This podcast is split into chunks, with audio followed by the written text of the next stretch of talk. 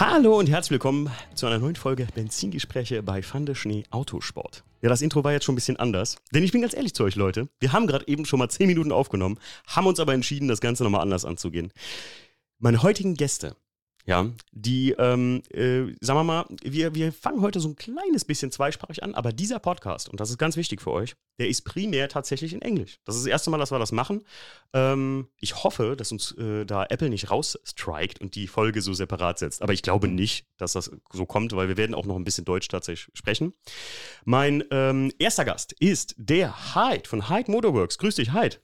Hallo Timo, vielen Dank für deine Einladung. Wir haben eben tatsächlich schon mal zehn Minuten aufgenommen. Hyde hat sich, und ganz ehrlich, Hyde, von tiefstem Herzen finde ich das so geil. Er hat echt alles sich aufgeschrieben, seine Antworten und sowas, äh, alles auf Deutsch übersetzt.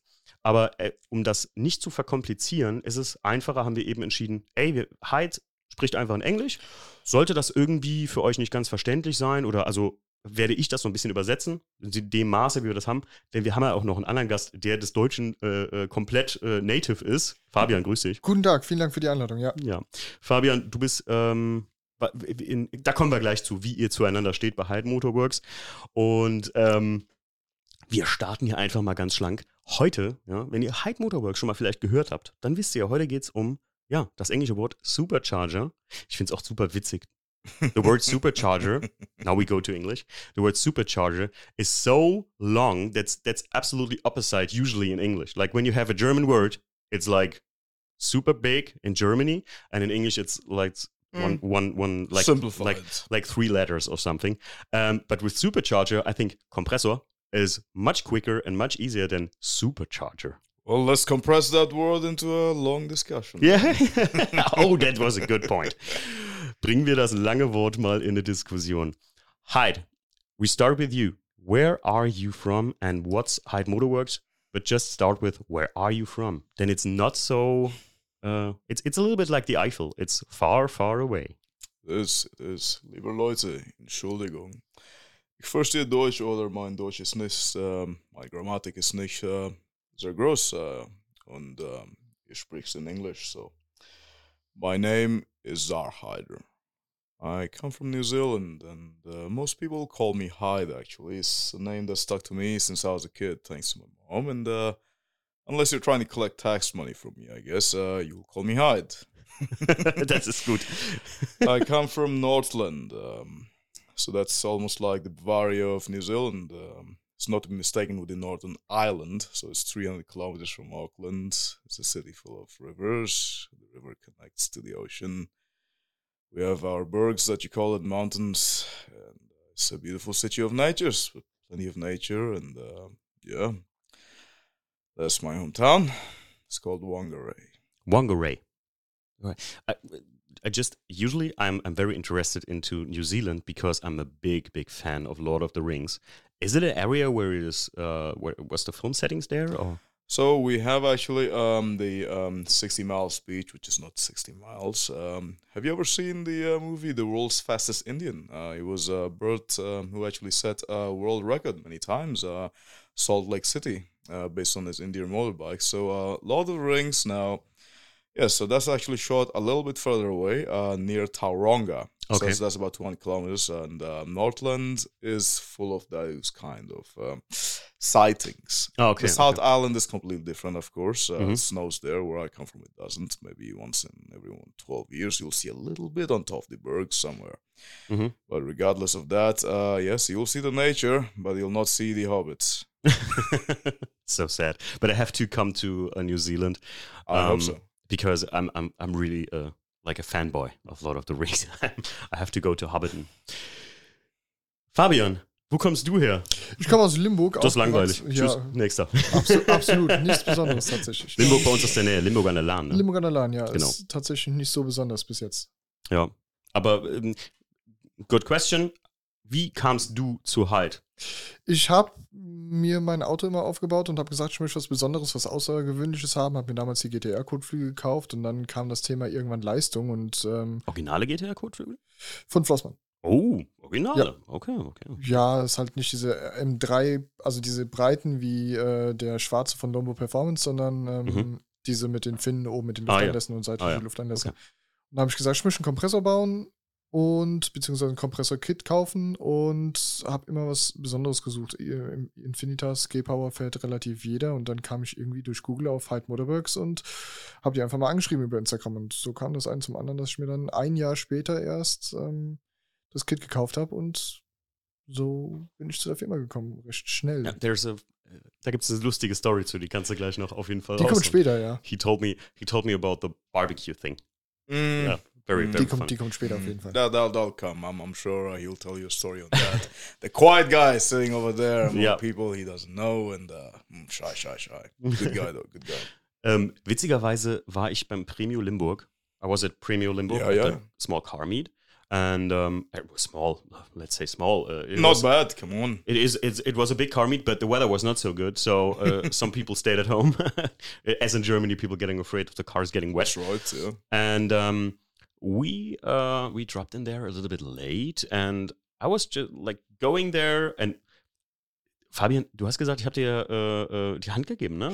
Und so. Ja, ich stand tatsächlich ungefähr beim E30 von Premio und Mhm.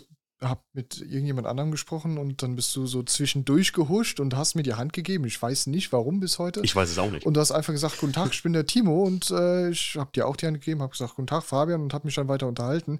Und mein Kopf hat dann so ein bisschen angefangen zu rattern. Ach, das ist der Timo, den du damals an der Raststätte bei Ransbach-Baumach kennengelernt hast, beziehungsweise wo du das Auto gesehen hast. Mhm.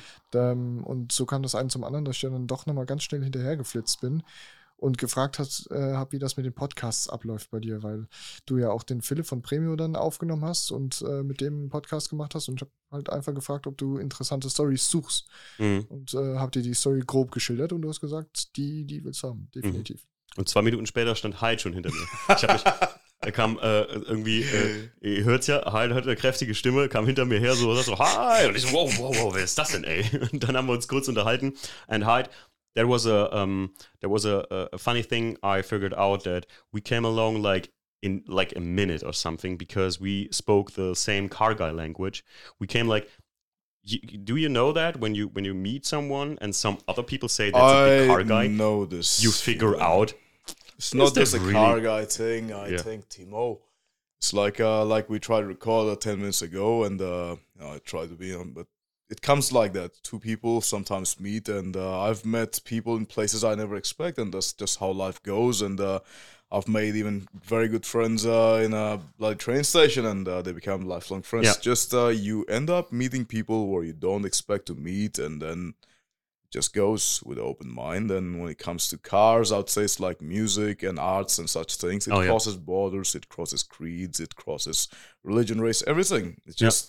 Just I like this. Things about let's talk about it. Passion. passion. And passion. they'll drive you crazy. Your passions will drive you crazy. Absolutely. But is there any other way to live, Timo? No, absolutely not. In Germany, we have a phrase for that. Leidenschaft. That's the German word for passion. Leidenschaft. Leidenschaft, die äh, Leidenschaft. Das sagt man so. Absolut wahr, absolut wahr. Passion that drives you crazy. Yeah, that's that's like the like the translation of that. Ähm, witzigerweise, or äh, äh du- in Deutsch kannst du folgen, passt das? Hi. ja, ja, ein bisschen, ja, warum nicht? Okay. Ähm, lustigerweise, Fabian, äh, weiß ich bis heute nicht, warum ich dir die Hand gegeben habe, aber es ist dieser Effekt, den ich auch beim Unterholz habe, den ich den Leuten schon mal erzählt habe. Sometimes, Hyde, I have that. I go to a car spot and I have that, like, people look at you like, people cannot see that because we're in a podcast. Also, Leute, ihr könnt das jetzt nicht sehen, aber ich, dieses, ihr kennt dieses typische Deutsche, wenn man so ein Kinn so nach oben geht und so dieses, oh, hi, wenn man jemand glaubt zu kennen. You know that? When you like you Mm. you like you think about I know that guy and I want to greet him and you're not sure about You it. feel the know? energy, perhaps. There's, And- there's the energy. and you yeah. just want to do that hi and I I think we had that. Ich glaube, wir hatten das, Fabian. Und Ja. dann habe ich so gedacht, okay, den musst du wahrscheinlich kennen, weil durch den Podcast und durch Instagram, ich hatte es jetzt wieder, ich war beim Premium, beim TÜV. I was there for paper, Mhm. pa- uh, paper adjustments. Mhm. Paper Mhm. adjustment. Paper adjustments, yes. Paper yes, adjustments, paper- paper TÜV-Eintragung. Richtig, richtig, richtig. Leute, heute lernt ihr hier noch richtig Englisch immer. Ähm, und ähm, da saß jemand, der Florian, äh, super lustige Story, weil er, ich kam im Auto angefahren und genau dieselbe Situation. Er schaut mich so an und sagt, hi Timo, und ich so, hi. Und ich dachte, es wäre ein Mitarbeiter von Premio Limburg. Mhm. Ich gehe rein, er sitzt neben mir in diesem Wartebereich, wir quatschen, wir quatschen, wir quatschen. Und irgendwann kommt raus, er hört den Podcast, er wusste, dass Jackie am nächsten Tag Geburtstag hat, er ist sogar Patreon und, aber ich kenne ihn null. Also ich kannte Florian nur vom mal hören, sehen, so. Also ich habe das schon mal gehört, den Namen, Aber Florian, fühl dich gegrüßt in diesem Podcast, weil ich fand das super geil. Wir haben uns anderthalb Stunden unterhalten. Einfach out of the nothing. Yeah, So you just met Fabian out of nowhere. Fabian is just, oh, hey, and you're like, hey, and here Yeah. we are sitting. Same thing. And later. now we're sitting here and having a podcast. Yeah, yeah. Fabian, wie kamst du zur Hyde Motorworks, bevor wir starten, wie das alles anfing? Ja, wir haben ja gerade eben damit geendet, dass ich mir einfach stumpf das äh, Kit gekauft habe und ich habe mich ab und zu mal mit der Agathe unterhalten. Das ist die äh, Teilhaberin von Hyde Motorworks und sie hat mich dann zum Barbecue eingeladen. Und beim ersten Mal meine ich sogar abgelehnt zu haben und beim zweiten Mal habe ich gedacht, okay, was soll's, fährst du einfach mal hin nach Stuttgart. Ich meine, das sind äh, dreieinhalb Stunden äh, Fahrt, aber was hast du zu verlieren? Bin hingefahren und dann sitzt du da mit äh, den höheren Leuten, tatsächlich hohe Angestellte bei Mercedes, Chefärztin vom Kinderkrankenhaus war, glaube ich, dabei, ein Anwalt. Und jeder guckt sich an, ja, wer bist du? Wer bist du für ein Dude, ja, ey? Und du, du sitzt bei diesem, bei diesem Grillen da und guckst erstmal und sagst, ja, ich bin eigentlich nur ein ganz normaler Kunde hier. So, ne? Geil. Mehr bin ich nicht. Ja. Einfach nur ein normaler Kunde, der eingeladen worden ist. War ja auch kein anderer Kunde da. Ich war der einzige Kunde irgendwie, der eingeladen worden ist. Und so haben sich dann die Dinge entwickelt.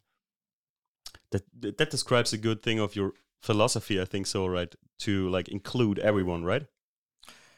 You must trust people. Mhm. And even if you end up trusting 10 people, five of them fail you. So what? The other five didn't. And that's how it goes. And uh, I've met some of my. Where I am today is because the way you treat people, the way you echo into the mountain, the way you scream, it comes back to you. Mhm. go into a room, the way you deliver your hello, or the, that's the way the room acts. And uh, we do sometimes every year, actually, a few customers from around the world, they'll just come and we'll. We prefer that hospitality, that uh, personal feeling. And uh, that's how I've actually met uh, one of my uh, best friends and um, tile havers in our company, the highest uh, shareholder, who's Agathe. She's actually sitting here. Ja. Nice to say hello. Hallo Agathe. Sie sitzt im Yes, Hintergrund. Wir haben aber leider alright. nur drei Mikros, aber And um, yeah, and uh, we invited him, and uh, he had some, okay, what's going on? Hey, come over, we're having a barbecue. I throw these things once a month. Uh, 20, 30 people show up, friends, and it was always new. It was always new. We call the German Barbecue Club. Go ahead. But uh, only few Germans there. so we need this one. So come over. Alibi-Deutsche dabei holen. Absolut, absolut. So Hyde, um, I'm very, very interested, and um, I just know a little by now. How do you start it with all that? How do you get into like supercharge into that engineering part of superchargers? So start from the bottom, like school you days. really, if you really want to know, I'll tell you the story. Probably take me five, ten minutes, but I'll tell you that. Yeah, yeah, yeah. Just take your time. I was 12 years old. My father had actually left when I was around seven. My mother raised me. I come from a poor background. Now, I was 12 years old when I made my first money. Mhm. I used to write in computer magazines, and uh, that was nice. Worst uh, investment was buying a floppy disk drive. I don't know if anybody hearing this is old enough to know what that is. I know that. Timo knows it. I know all right, that. All right. Worst, worst thing ever. I got to know that also. What's, what's a floppy? Oh my! You God, know- this oh- goddamn oh my God. Oh my Fabian. God! Sag's, God! sag's Jo, mal auf jo, Deutsch. okay, okay. Ich mach aus, ich mach aus. Ja, weiß ich was. Floppy Disk. Ach, so Floppy Disketten, hier so dicke Disketten. Ach jo, die, ja, Mensch. Ich sorry, Hi, dass ich if das you englische Wort maybe know the game Lemmings, maybe I had it on 20 floppy disks. So like you have to put them in and then you have to install it like it was like like a game was like Yeah. with eight CDs or something. Yeah. Yep, yep. Those Um, days. just those short days. question: What did you write in that computer magazine? So this was uh, more into hardware. I was always a hardware guy, but Ah, then okay, I got more a little bit into software about uh, fine tuning Windows XP. If some of you remember what that was, Windows XP. You can see out of my window, and it's it looks like the yeah, like yeah, the back- wallpaper, right? Yeah, That's yeah. where they probably took it from. yeah. and uh, yeah, so I wrote some tips and tricks uh, how to improve your performance. Back in the day, uh, you had uh, 256 megabytes of RAM, and uh, yo, holy hell, that's something. That, Okay, that's okay. something. So I wrote that and uh, a few other things sometimes, and I would, I would get some money. By the time I was uh, 15, I would still have work. Um, after school, I would do that. I did get my first uh, driving license uh, when I was 15, around 15 in New Zealand. You can get very early, actually 15, 16. I think now it might be 16. And it doesn't take you much. You just uh, fill up this uh, paper with questions, and uh, Mhm. if you pass, you just have three fails on the question. Okay. And if you do not have three, you know, just then you get your license, and uh, you're on the restriction. You can just learn this and No lessons to do, like like You do that with your parents. Uh, you ah, do that like, with your like a little bit like the American system. Yeah, a little bit like the American system. You can also go to the uh, learning school, but very few people actually do. Mhm. and uh, etc. and such. So I was about, I think I was around um, a few months later, I think, uh, early, uh, yeah. So I bought my uh, first car. Actually, I spent about seven hundred bucks on it. It was a pearl green Honda Prelude. Now, I didn't know much about cars at the time. I just needed something. I wanted to, you know, go to work and Nice car. school and this and that. And uh, I think that was the fourth gen or something. I can't remember anymore. Mhm. Can't remember. That, that was the one with that uh, very interesting shape in the rear, not boxy. Mhm. And the fifth gen was the lesser. That, that was not that was nice, and I started playing with that car a bit. Fast forward a few years, I'm 18, and I'm in the beginning of starting a little business. Now, I I don't think I've worked for anyone since I was 16. Okay. I'm 32 now. Okay. And uh, yeah, so we had this little business going on, me and a friend of mine, and uh, we'd buy old cars and would sell them. And the money was not bad. There was a few thousand bucks here and there. You're making profit. That's good. Uh, You Mhm. also have to put elbow grease. Everything is a give and take, Timo. hmm Give and take. You, you either put energy, you either put money, or you either put time. You're doing something to get Yeah. something returned. return. Yeah. Just like the farmer. And uh, so, okay, that was not bad. And um, at that time, I actually had around 18, I actually had um, BMW, my first one. It was a Mauritius Blue E E36 318 IS. So it's a coupe. I love that car. And uh, I really liked it, but it came with its problems. My first BMW, I, I really bought it because, hmm, looks kind of cool. it's a BMW. It's one of those European things because in New Zealand you only have uh, Japanese cars and Oh. Australian cars and Okay. a few American cars and such things. And, uh, you know, back in the day, and okay, some people have Mercedes. You don't see too many of these Okay. German cars. Yeah? You don't see too many of them. And okay, so I get it. And uh, like every E36 owner would know, so the whole interior just falls apart. it falls apart on your head. The door cards are shagged. Uh, what the hell's going on the roof? Why is it in my head? Oh, oh my goodness. And you start learning and you start playing and uh, then you start working on this and that. And uh, I kept my business going on the side and uh, it was going all right, but I kept my BMW. Yep, and fast forward, I started at the time, even before the BMW, I was thinking about actually supercharging. Because Mhm. I, I, I don't know from where, but I remember perhaps I saw one of those Mad Max movies. From, Yeah, yeah, I don't okay. know, the interested, whatever, something. Okay, started reading about it, this and that. And even back in the day when I had my Honda, I actually wanted to supercharge it. And I started looking at this uh, Ogura clutch uh, supercharger. Uh, it's called SC14, came in Toyotas, in Mhm. vans, and uh, MR2s in the release. Mhm. It's actually a German design from Wankel, uh, Wankel AG in Corp, but it's uh, patented here, but it was licensed and produced in Japan for Toyota. Mhm. Stuff like this. Now, um, from there, I never messed with the Honda. There was a kid at that time using a Eaton M62 supercharger, but come on, a 16 year old poor kid, uh, you don't want to, you come from a poor background, you don't want to spend money, and I always wanted to. Fast forward to the BMW uh, four cylinder, I think I had the M43 engine, something like that, four cylinder thing, and um, I still thought about it, but never got around to it. It wasn't until I was 23, and um I think it was around, um, yeah, I think it was middle of the, middle of the year, and a year before, and uh, I had this issue. Um, well, somebody broke my heart. A certain German girl had broken your heart, and sometimes you need that pain. Mhm. Um, you know, a boy goes to other war, he comes back with a scar, and he's a man. You you either act as a soldier, you carry your pain, you push forward. Oh, yeah. And uh, the only way is forward. Well, what else do you do? So get your mind off. So I figured, okay, you know, I have now this uh, new uh, BMW. It's um, I had for a year longer now. 328i and uh, coupe in blue color. Beautiful thing. I had this car until I left New Zealand. I sold it. And wonderful thing. So I decided I'm going to finally go after what I wanted to do since I was a teenager. Okay, let's build it. Mhm. Let's build our own supercharger kit. Let, let's do this. So I started and uh, we start off with a V1. so V1 prototype. And uh, that was an interesting one. Now, this was a design based with welding and a lot of things involved. It was using the SC14. Mhm. I was amazed by the torque and the performance this thing would have, even at a small 5 psi's. Eventually, I ran it up to uh, 10, 12 psi's and such, but that's a different story. Then I figured, you know, uh, I've put some investments down here. Took me a lot of uh, time, some money there, and getting all of this. Now, what is lacking in the market? Well, why should you pay ten thousand for a kid and all such things? And you look at it from a customer's perspective, perspective of an enthusiast like yourself. Mm-hmm. Okay, why aren't people getting access to it? So I would like some return on my investment. Mhm.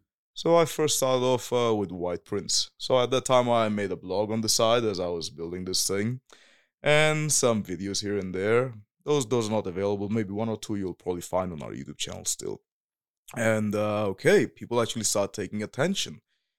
The following year was the groundwork. You know, that was the grounding actually. Mhm. Following year.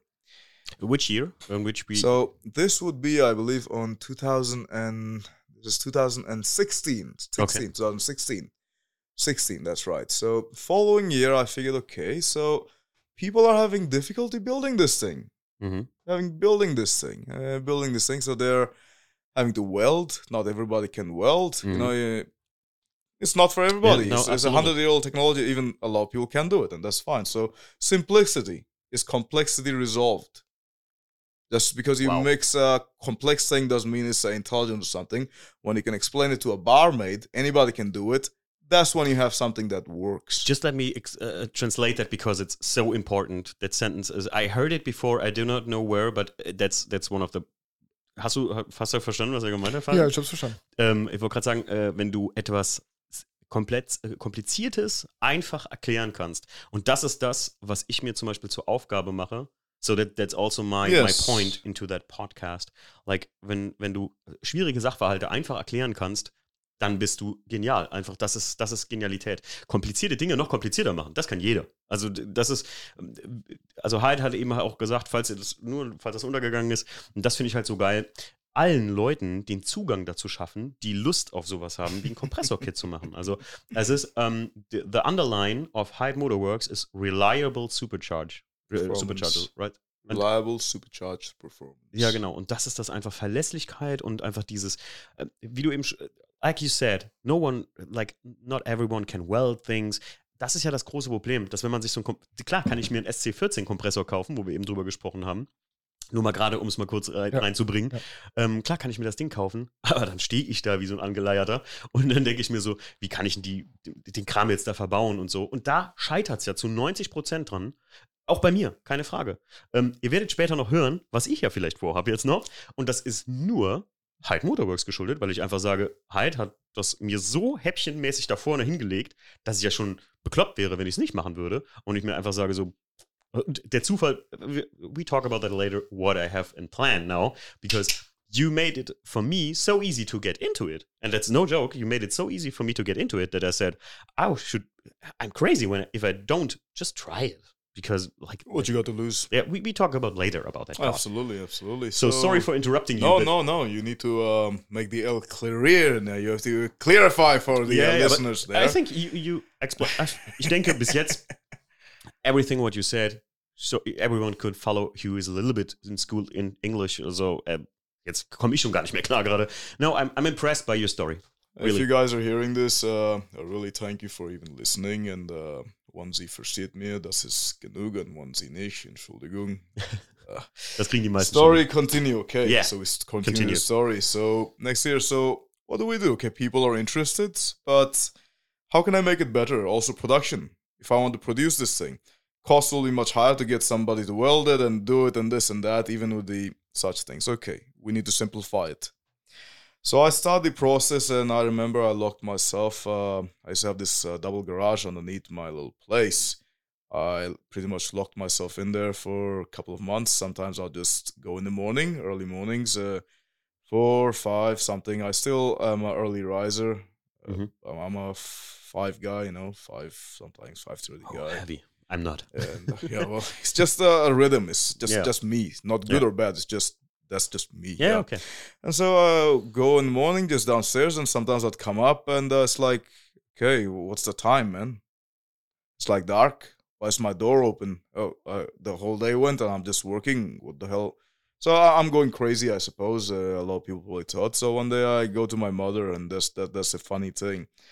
So I asked my ma. So uh, hey ma, how's it going? One morning I go over, so I realize okay, I wanna play with uh, so many designs, and I, I, I wanna play with something now. I have decided okay, Emma, have you got uh, some uh, cornflakes there? Uh, cornflakes, cornflakes, cornflaken, Yeah, cornflakes. cornflakes. Uh, Yeah, it's in Germany, cornflakes is the same. fantastic. so there's a cornflakes box. I think it's Kellogg's with the chicken. Yeah, yeah, the- the regular ones, the- the regular without ones, sugar. yeah. what do I care?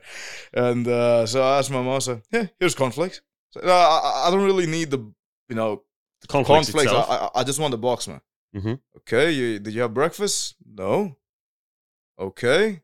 I j- just, what are you gonna? Okay, you know what I'm gonna do with the box, man?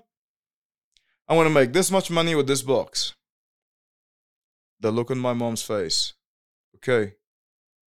My son's gone crazy now. Yeah. Okay. Yeah. all right then. Okay, uh, okay. All right. You have a nice day now. Then. Yeah. all right. See you later. Okay. Well, that's how the story began. I took that um, cornflakes box and I started playing and I redesigned that whole thing.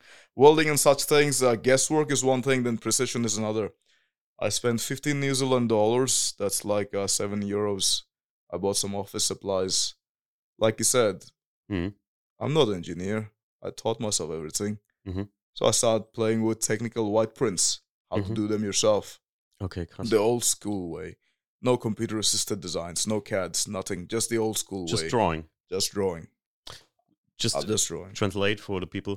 Also sehr krasse Story. Ähm, das hatte ich auch mal, der Fabian hatte das mir mal beim Premio so ein bisschen angedeutet. Und da, äh, that was the point, um, uh, Fabian told me that at Premio, some kind of, like, he said, he started all with the cornflakes box. And I said, don't talk to me. We had it before. We went to, to dinner, to late dinner. And I said, the hard part now at the dinner is before the podcast, you cannot tell me anything about like how it started. So, Fabian hat mir das nämlich erzählt mit der Cornflakes-Box. Und jetzt nur mal gerade für die, für die das vielleicht ein bisschen zu schnell ging. Er ist eines Morgens zu seiner Mutter und hat dann gesagt, hier, ich brauche Cornflakes. Sie gibt ihm die Cornflakes und sagt, nee, ich brauche nur die Box. Und er hat im Prinzip auf der Cornflakes-Box angefangen, die ersten Skizzierungen zu machen für die, for the holders and everything, like for yes, the, the whole for- bracketry. for the brackets and everything. So, der hat dann einfach auf der Cornflakes-Packung angefangen zu zeichnen. Und wie er eben schon sagte, und das finde ich halt so ähm, beeindruckend daran halt, ähm, dass du so ein Autodidakt bist, also dass du das alles selber beigebracht hast. Und das ist halt meistens, ähm, ja, die, die pure Genialität, die dann da rauskommt. Und äh, das habe ich auch schon bei dem Kit gesehen oder beziehungsweise auch auf YouTube bei dir gesehen, einfach, dass die Dinge. I looked up on the video how to install it on an M42 engine. So, mein Motor, also ein M42. Und das ist nur wirklich, ich, I don't like the phrase plug and play because in technical issue things, nothing is plug Nothing, and is nothing. plug It's and abso- play. Absolutely nothing is really plug and play. Ähm, also wirklich nichts ist plug and play. Das ist die erste Sache, die ich noch zum Verbauen hätte, die plug and play ist. Aber it's close to. So As close as you can yeah, get. you have to shim that, you have to look there and just a little bit loosen that bolt there and Mhm. so, ähm, und das finde ich so krass, das zieht sich wirklich äh, wie eine Linie dadurch, dass er alles, was er macht, irgendwie so simpel gemacht hat, als würde er dir das auf einer Cornflakes-Packung morgens beim Frühstückstisch erklären. Und dann gehst du in die Garage und baust dein Kompressor-Kit an. Okay, so so Okay. I so so so I started working on it and uh, drawings. I still have my original drawings. Uh, maybe next time I'm around, I'll uh, get you a you know A3 or A2 uh, Mhm. here for your wall somewhere if you want. And uh, okay, so I figured okay, um, because in the end, when you look at uh, bigger companies, let's say Daimler, let's say BMW, any any of them, when you're working, how do they they have a clay model? You work with Holz, wood, all Mhm. such. Yeah. So after the paper model that I had, because th- th- they actually have a very nice cartoon, very thin. Mhm. You have to remember everything that is built by man is always quadratish. It's always square. Even the circle is a goddamn square. now sometimes you have to bring the square out of the circle Yeah. or put the circle in a square. Yeah. Even the engine is always a square. So a lot of uh, man hours later, I think a few hundred, no, I think close to 150, something like that. So after this event, so okay, I come up with something that really I like. Okay, so then I build out of wood. Mhm. Wood. Precising millimeters not very possible. Okay, then out of metal. All right, and then I finally put it down as a final white prints, Mhm. as in blueprints, blau printer, Yeah, uh, white Blaupause. printer, yeah, technical drawings. And all right, so then I have it uh, laser cut from a company around. Now, this whole thing needs no welding, completely plate based designs, even the spacers, washers, thickness. It brings you exactly where the V1 would bring you. So, by the end of this year, this thing was becoming a hit. I was sell- I started off by just offering free white prints to everybody. Now we don't do that anymore. So many years later, for legal reasons and all such things, Mhm. and that was enough uh, more than uh, selling goddamn cars and such things. Mhm. That would bring uh, far more money up. Cool. Mhm. until one day somebody reached out to me from Pennsylvania. Mhm. So it was a father and son racing team. His name was Phil Phil Ellinger. He was at the time director of the county of bureau, I think. And Phil, if you're listening to this, well, here I am. and uh, they ran this uh, American endurance races. And they came to me and they said, "Okay, uh, would you build me a kit?" Uh, I said, "Just take the white prints, build it yourself. That's what I want people to do. Inexpensive, do it yourself." Mhm. But even then, a lot of people are not comfortable getting it done. And I understand. You never know the quality was coming out. Now you do after you run a business for a decade or so. Yeah. Okay, so I build him a kit. I have the supercharger sent out, and uh, fine, that was a good business deal. The first time I sold a bracket kit it was actually to him, actually Mhm. completely built everything there. Six months later, this car becomes third, first supercharged car in 109 years in Pennsylvania. First time. This out of 80 cars in the 24 hour American endurance races in 2017 Wow. this becomes third. The only reason it became third was, and Chris, well, if you're listening to this, well, the ZF gearbox uh, that kind of failed. Otherwise, we would be 1st Mhm. And ZF gearboxes are great compared to the stuff we get from Jatco in uh, New Mhm. Zealand, but that's a different story. That put us in the map. Okay. That put us in the map. Fascinating. Yeah. So that was the first regular kit you sold, and that made like a like like nearly barely won a race. So very very interesting. Yeah. Third place. Third car. Third place. Out of 80 other cars. Wow, impressive. So and that's after that you decided to like found like Hyde Motorworks or the brand was born the brand was born and um, during this time i also made a very good friend like you meet people where you don't expect and uh, this is right now our chief engineer keith caldwell he's responsible for building the largest ever supercharger kit in the world for bmws okay, what's the that? m1 kc okay. it can push you with a 3 liter supercharger once they use uh, also TVS 2300 or M1 22H that you find on the GT500s and such from Eaton. hmm You can also get Kenne Bell or Whipple, biggest you can get. hmm You're looking at two and a half bars, maybe more of boost. Wow. okay. And uh, yeah, then we started making this uh, co sister company in USA, KC Design Concepts. Mhm. We started working together. And um, next year, things just every year is just a great improvement. Every year is just a great improvement. Comes down to, of course, Germany. And there's a small story there, but hey, I don't know if I'm boring you. No. You want to hear it? Yeah, Oh, of course, of course. All right, That's cool. why we are Go here. on. It is that's where we are here. All right. yeah. so the following year, um, there was this uh, other fellow, um, DMO Sports Cars, actually. Uh, I think they're based in Netherlands still. I think so. Uh, as originally was developed, it was a um, Big Six, one of these cars, uh, kit cars. Mhm. They use BMW engines, so they took um, one of their cars to Stoneleigh with my kit. Mhm. So at that time, I helped them uh, co-develop the same kit to fit around their car. It uh, went to Stoneleigh, the uh, I think it's the uh, National Kit Car Show in Stoneleigh in United Kingdom. Mhm. And uh, yeah, that, that was fine, dandy. And uh, at that time, I was thinking, okay, now another year. That's in 2018. Now we're looking at. Okay, now business. I pretty much uh, bought and sold every SE14 you can find in New Zealand. It's Okay. all shipped outside, done.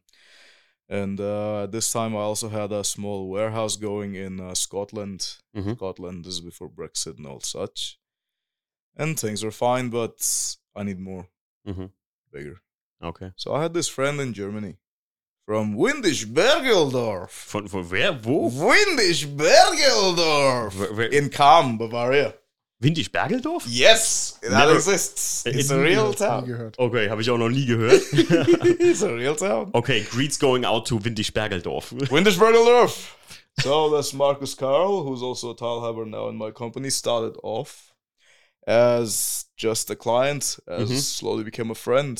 Okay. That's what I say. You never know where you meet people, how you meet them, and uh, it's just and it's true. and uh, here are the stones. What you wanna do with them? That's that's that's all it comes down to be, and uh, I find it fascinating. So I said I'm thinking about uh, moving to Europe. Uh, I want to expand more because New Zealand's quite far away. You're looking at close to 37 hours to fly down to Germany. Yeah. So okay, uh, I need to get it out there more, more. Mhm. Because my biggest clients were uh, usually in the USA and of Mhm. course in Scandinavia and such things. More in Central. This is the birthplace of the automobile. Mhm. Southern Germany. Germany. Let's Yeah. just uh, straightforward and uh, okay. So I figured, okay, I would like to move here, uh, so expand the business there. And uh, my friend Marcus at that time, he says, "Hey, uh, I actually have this uh, friend of mine uh, who's recently uh, retired from Mercedes for illnesses, such things.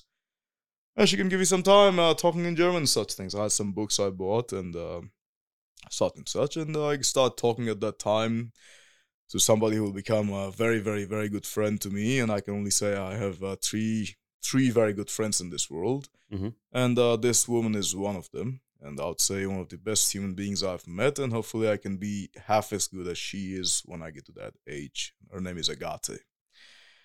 And uh, she's sitting right here. I will not be hearing too much, I suppose, but as it is, as it is, we got talking, and uh, I never talked about my business until, uh, you know, I think her son, uh, Max, who's also a friend of mine, asked me, What do you do? So I run this Hyde Motorworks and this and that. And Mhm. okay, oh, cool, yeah. Mhm. So they invited me once for Christmas. I said, Yeah, you know, people say things they don't mean. Yeah. Then I, you know, Yeah, yeah. okay, they asked me again. I'm like, "Mm, if they ask me one more time, I'll say yes. At that time, I was also invited to uh, Netherlands uh, deliver a small speech uh, for another project, uh, which we'll not talk about right now, but that never went through um, because, well, human greed comes in the middle Mm-hmm. and uh, things never go through. But anyway, so I had something I had to go there, deliver a little speech, such things.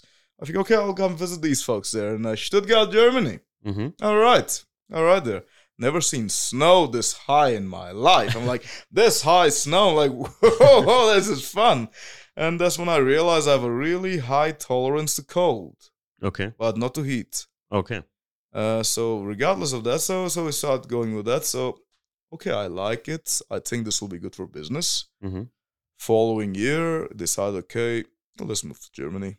Oh, and at that time, slowly, things are also always growing. Things are always growing. Okay, so next year, uh, so first time I came in Germany was December 2018, okay. 2018. Mm-hmm. And uh, I came for three weeks, stayed for six. so, hey, it was not bad. Yeah, yeah, yeah. It was not yeah. bad. I moved in the uh, next year, and uh, then Stuttgart, then Corona comes in. Mm-hmm. But that was also very good for business because a lot of people run home. Starting the You project. Yeah, and a lot of people are starting projects and they're at home and uh, they're getting itchy, but at the same time, what else is happening? What else is happening? What's happening is uh, we're now going into a new uh, direction with online purchases or having online meetings, such things. Mhm, No longer have to send somebody over. So through Corona, we just uh, went right through and things started growing. Eventually, a few years passed and uh, decided, okay, we'll now make it a GmbH. And by this time, Mhm. I have installers, resellers, and partners in Denmark by now. We have France, Ireland, UK, USA, Australia, and of course our wonderful folks in Limburg, um RHL, that's the uh, premier Reifenhaus uh, in Limburg. Mhm. And that's where we actually met, thanks Yeah. to the uh, event they hosted. And uh, yeah, yeah, and then we have more and more um, shareholders, Mhm. such things, and um, make it a GmbH and keep getting bigger.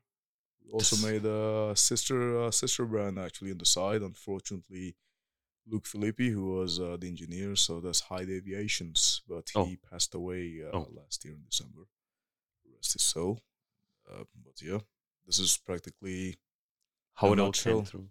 From, von der Cornflakes-Packung zum, ja, könnte man fast sagen, weltweit operierenden Unternehmen. Also, klar, das ist, that's a dream story, halt. I think it's, that's really a, a story of like a, like a guy who started with like, just selling cars, like coming from like a- as you said very from a poor poor background. background, like writing things on a on a on a, on a Cornflakes box, like Es hört sich so ein bisschen nach dem amerikanischen Traum an. Yeah, yeah, it Ja, sounds like the American dream, but it's the New Zealand dream. So, um, really respect for all that stuff you put into uh, Hyde Motorworks, and thank you. really, really, um, thank. I, I and I appreciate people like you because that's my that's that's the the thing that like swings in that podcast. Like I like your your thing. You're happy with your customers, so Yeah. you're, um, freut sich einfach, wenn die Leute sich freuen. Und das ist, wenn du ein Produkt verkaufst, wie viele Firmen tun, also egal um was es jetzt geht am Auto, dann ist es irgendwie so, ich habe auch schon Sachen gekauft.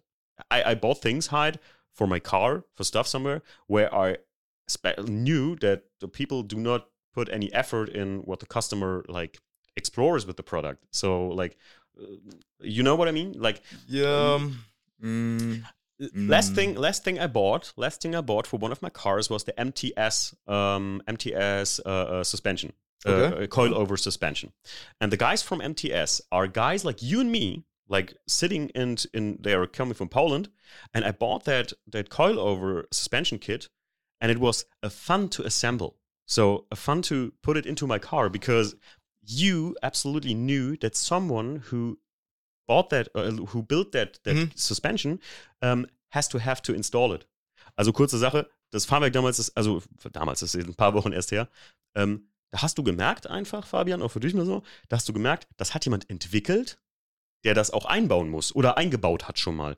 Just like I, Mhm, I, I mhm. watched your videos and I saw all that tiny things you like like the like the shims like the like the washer you put into like that's a thing you shouldn't usually do not get into like a kit like that like like that to ja so Schimmscheiben sind da drin einfach in deinem Kit wo du das perfekt ausrichten kannst weil nicht jeder Motor gleich ist not every engine is like the same absolutely No. not like there have tolerances absolutely in every engine bay in every gear every measurement has like tolerances from uh, Mhm. one centimeter to one millimeter so centimeters far off. That's one of the reasons I designed the V2. It Mm-hmm. was not interchangeable, but I knew the engines are very similar. There are different tolerances. Mhm. That's why you want to make something that's kind of universal, appeals to everybody without making too many changes, Mhm. easier to produce, at the same time, easier for them to do it. this as a respect for everything like that respect for your engineering skills and like giving that to people back that's cool like you purchase not only a, a supercharger kit you just purchase and no big ich will hier keine große Werbung machen, aber einfach, ihr merkt das, Leute, wenn ich fasziniert bin in dem Podcast. Um, and that's the reason, Hyde, I told you, do not tell me something before, because I want to ex explore that with my podcast listeners here. And I, I like that thing. No, it's nice to hear. I wasn't expecting that. I, I wasn't expecting that. It's uh, my first podcast, and uh, when I came to Limburg, I didn't expect to meet you. yeah, I didn't that's- expect to start talking or be invited, and uh, well, here I am, and uh, it's just interesting how these things come to you. Just have a positive mindset and go ahead. Fabian? Ja, momentan stehen wir noch vor einer relativ großen Hürde. Da muss ich mal ganz großes Dankeschön an Philipp erstmal ausrichten von Premio. Okay. Der hat uns da ziemlich weitergeholfen und einen echt guten Kontakt weitergegeben. Ähm, wir möchten ja auch TÜV bekommen. Ah ja, okay. Das ist das große Problem hier in Deutschland, Mhm. Österreich, Schweiz. Die Kids sind einfach nicht TÜV zertifiziert. Mhm. Das ist auch das äh, größte Problem. Aber wenn man dann sich mal mit den Leuten unterhält, also wir, ich habe den Kontakt zum TÜV bekommen, äh, was da für Anforderungen sind, das ist schon spannend. Also du müsstest, wenn du jetzt dein Auto zum, also das Kit prüfen willst, musst du ein Auto fertig bauen. Mhm. Optimal natürlich mit Allradantrieb, weil wenn du Allradantrieb Antrieb testest, hast du Front- und Heckantrieb abge ab- also abgearbeitet. Wenn du nur Heckantrieb äh, testest, hast du aber nur Heckantrieb getestet. Ach du Scheiße, okay, da habe ich noch gar nicht Ja, dran ja, gedacht. ja, und das ist alles, alles sehr interessant. Und jetzt müssen wir erstmal ein perfektes Testfahrzeug finden, um das Ganze so zusammenzubauen. Und dann muss es auch noch die Abgasuntersuchung bei minus 7 Grad und bei 120 km/h auch noch äh, schaffen mit dem Kit. Das ist auch nochmal sehr, sehr interessant, wie das alles vonstatten läuft. Oh, das ist wirklich sehr interessant. Muss das, Ja. das ist auch eine Frage von mir. Uh, that was also a question uh, from me. Uh, it's okay, Heide. Uh, just there was a question on my script, like uh, how are the regulations in Germany? Like, can you enter it into papers? But as Fabian told me, it's it's not that easy. Richtig Auf schwer. keinen Fall. Die Frage ist jetzt eigentlich, ähm, wenn du das jetzt auf ein Kit testest vom Hyde, ähm, gilt es dann so gesehen, musst du jedes Kit einzeln auf jedes Auto testen eigentlich, ne? Eigentlich ja, auf jede, also auf jede Karosserie theoretisch. Also, Mhm. Und da beginnt halt die Schwierigkeit. Ja, ja, ja. Also das heißt, du müsstest ähm, das, die, die, also das, das Kit als solches, also die, die Brackets, also die, die, die ja, Befestigungsteile und so. Genau, also sagen wir jetzt mal, du bekommst das V3.62-Kit oder wie bei mir, ich habe das V3.62-Kit, wir testen das auf ein 330 äh, Coupé. Mhm. Dann äh, ist es schön, dass es fürs Coupé getestet worden ist mit dem M54-Motor, aber für den E39 mit dem M54-Motor ist es dann raus. Oder für den X5 zum Beispiel auch raus. Kannst du wieder ein neues Auto bauen, neues zusammenbasteln. Boah, Ja. weißt du, wo sowas preislich liegt, so eine Riesenprüfung da? Du bist bei einem Fahrzeug so plus minus 10.000 bis 15.000 Euro. Boah. Uh. Und genau diesen Schritt möchten wir jetzt halt eben gehen, weil Mhm.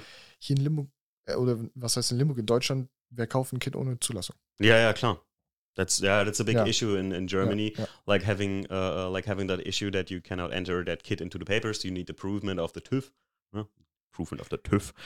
and, um, Yes. um, but um, I think that will be the next big step if, if you have an That approval for that. is a step for us. Uh, so far, the little information we have found is, um, and this could be now changed or wrong. Now, Mhm. don't quote me on it. However, what I found is uh, you're allowed to increase up to 30% Drazig percent Yeah. of the power of your car. Let's say you have an E36, Timo. Yeah, that's correct. Yeah, And your E36 makes uh, 150, ho- let's just call it 150. Yeah, we, yeah, we call it 150. we've 150. called 150. And uh, this 150, now you, uh, what's the highest horsepower on a E36 M3? We're Mhm. looking at over 320. Mhm. So you are allowed, I believe, uh, legally, Mhm. so I've heard, or so I've been told, uh, up to 30% of the highest horsepower output. So what is 30% of uh, 320? So we're looking very close to, uh, hmm, close to 400. We're look, looking a little bit like that, a little, little Mhm, bit like mhm. that, a little bit like that. Okay. As long as you have every single thing the M3 chassis came with. If that means the same brakes, if that means the same drivetrain, the same Okay. gearbox, then you could technically do that, or so I was told. So yeah, hmm, hmm, Int- hmm. Interesting but point. the hardest part here is it's not actually that. You have to get the strength certificate, the strength certificate for your car, the chassis, and it's not li- usually available. Mhm. What, you have to, yeah. which certificate? Das ist auch wieder äh, sehr, sehr interessant. Also, ja, der Heid hat absolut recht. Es sind äh, 40 Prozent, die du über die auch, Maximalkarosserie ja. drüber gehen darfst. Das ist halt, halt jetzt, ich nehme ja die 46 als Beispiel. Bei Ja, ja, klar. 46 Alles ist es, sind es äh, 230, 234 PS von Mhm. beim 330. Sind wir bei äh, 40 Prozent mehr, sind wir bei grob Pi mal Daumen 300, 320 PS. Mhm. Wenn du jetzt aber die M3-Karosserie nehmen würdest, beziehungsweise wenn du dieselben Verstärkungsbleche einbauen würdest in deinen 330, wie der M3 hat, dann dürftest du sogar über 40 Prozent von den 300, was hat der 332? 300, äh, nee, 343 PS. 300, Meine ich. Genau, 343 hat er, ja. Dann dürftest du 40 Prozent über diese 343 gehen. Das Problem ist, und da habe ich mit Philipp auch sehr, sehr viel lang zusammengearbeitet, es gibt einen TÜV-Prüfer hier im Umkreis, der ist in Mendig, der übernimmt diese oder er, der bestätigt dir diese Verstärkung. Der macht dann, macht dann eine Probefahrt mit Mhm. dir am, äh, oder eher gesagt undisch, am Flugplatz in Mendig und äh, lässt sozusagen nachweisen oder weiß sozusagen nach, dass sein Fahrzeug diese Verstärkung eingebaut hat und dass es wirklich auch so ist, wie es richtig sein sollte. Mhm. Allein darin, dieses, diese Verstärkung nachzuweisen, sind wir auch wieder bei einem vierstelligen Bereich. Boah. Und das macht halt kein normaler Kunde mit, deswegen ganz normal 330, 40% mehr Leistung, 320 PS, da bist du happy. Question, question from me, Hyde, uh, especially for you. Do you think it's, or, or for all of you that are sitting in a room here, um, do you think it's really worth it to do all that stuff to just cover the German market? Personally speaking, I don't know if I should be answering that. Of course, in a businessman's perspective, you would say, okay, for the German market, it may not be this and that. But in Mm. the end, there are plenty of people here, and I've seen around Limburg, Yeah. they love cars. And when you think about it, okay, yeah, you might have to do individual kits and such things. Everything doesn't have to be done at the same time. Mm. And uh, this is a car culture. You have to know you're a car guy. I'm a Mhm. car guy. Over there, sitting a car guy, and this sometimes keeps kids off the road. The kids, Mm. you know what I'm trying to say? Yeah, yeah, yeah. You need a hobby at the teenage years. You need Yeah. something that keeps you busy. You get a car, you start wrenching, you build things, you do things, keeps you off things. Keeps Mm. you off maybe drugs, keeps you off uh, doing something else. I'm Mm. not saying that school and such things. As Yeah, I said, schools can only hone what you already have. It can only sharpen what you have. It cannot push the knowledge in you. You they cannot make you do things. Yeah. I think in one way, if uh, pursuing it in the long run, it will be viable because the car culture should be something that should be supported. At the same time, the German market uh, would probably appreciate it. At the same time, there's something all the other tilehavers in the company will have to decide. But I personally would like to pursue it Mm. from my from my Personal point of side, yeah. view, personal side. Yeah. On the business side, these are the pros and cons. Complicated, yeah. yeah. And there's a decision everybody has to reach. So we're trying to see what happens with Fabian's Mhm. car. Just just testing the waters Mm. and then go from there. Yeah. Just It- don't give up on it. You have to just honest try answer. it. I, I I like that. Honest answer. Ja. Also nur mal gerade so. Ähm, Heid sagt auch gerade, ja, es ist aus der persönlichen Sicht, sagt er auf jeden Fall, würde er das machen, halt, halt den TÜV hier für die Kids zulassen. Aus der geschäftlichen Sicht muss man natürlich auch mit den Teilhabern sprechen. Das ist immer eine ganz andere Geschichte. Ähm, Glaube ich, kann jeder von uns verstehen, aber ich finde es gut, dass deine, äh, halt deine, ähm, seine, seine Permisse ist einfach, ey, er will die Autokultur auch unterstützen und absolutely there is a big market for that in Germany because ich kenne sehr viele Leute, die sowas machen wollen, definitiv. Ich weiß nur, es scheitert halt immer an der Umsetzung. Wie kriege ich das hin? Ich weiß, bei dir wahrscheinlich genauso, Fabian. Ähm, äh, für mich genauso. Ähm, und wenn das High Motorworks das so mh, mm, äh, einstiegsfreundlich macht, dann ist es schon fast, ah, klar, mh, mm, ey, ich würde das auch machen, keine Frage, und dann halt gucken, erstmal auf Straßenzulassung halt egal, ne? Dann fährt man halt zu Trackdays. Ja, gut, ist ja bei vielen Trackdays auch so. Das Lustige ist, ich habe immer mein Auto gebaut und habe gesagt, ich baue einen E46, tune das Maximum, was geht und mach's immer straßenlegal. Mhm. Und dann kam halt Motorworks, ich dachte mir, ich kaufe das Kit, alles mhm. cool. Und dann nach dem Kauf habe ich gemerkt, das hat ja gar keinen TÜV. ja, gut.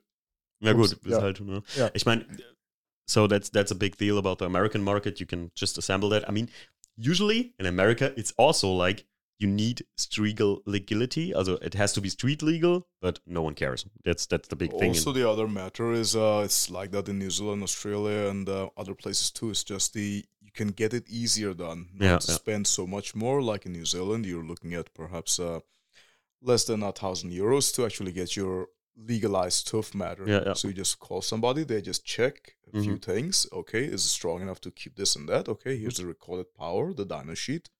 Yeah, and that's the way it should be. I mean, um, who am I to say? It's yeah, up to the yeah. people to choose that and push forward. If they feel that's the way it should be, then bring that change. Yeah, yeah. I hope I could do that. oh. Yeah. Um.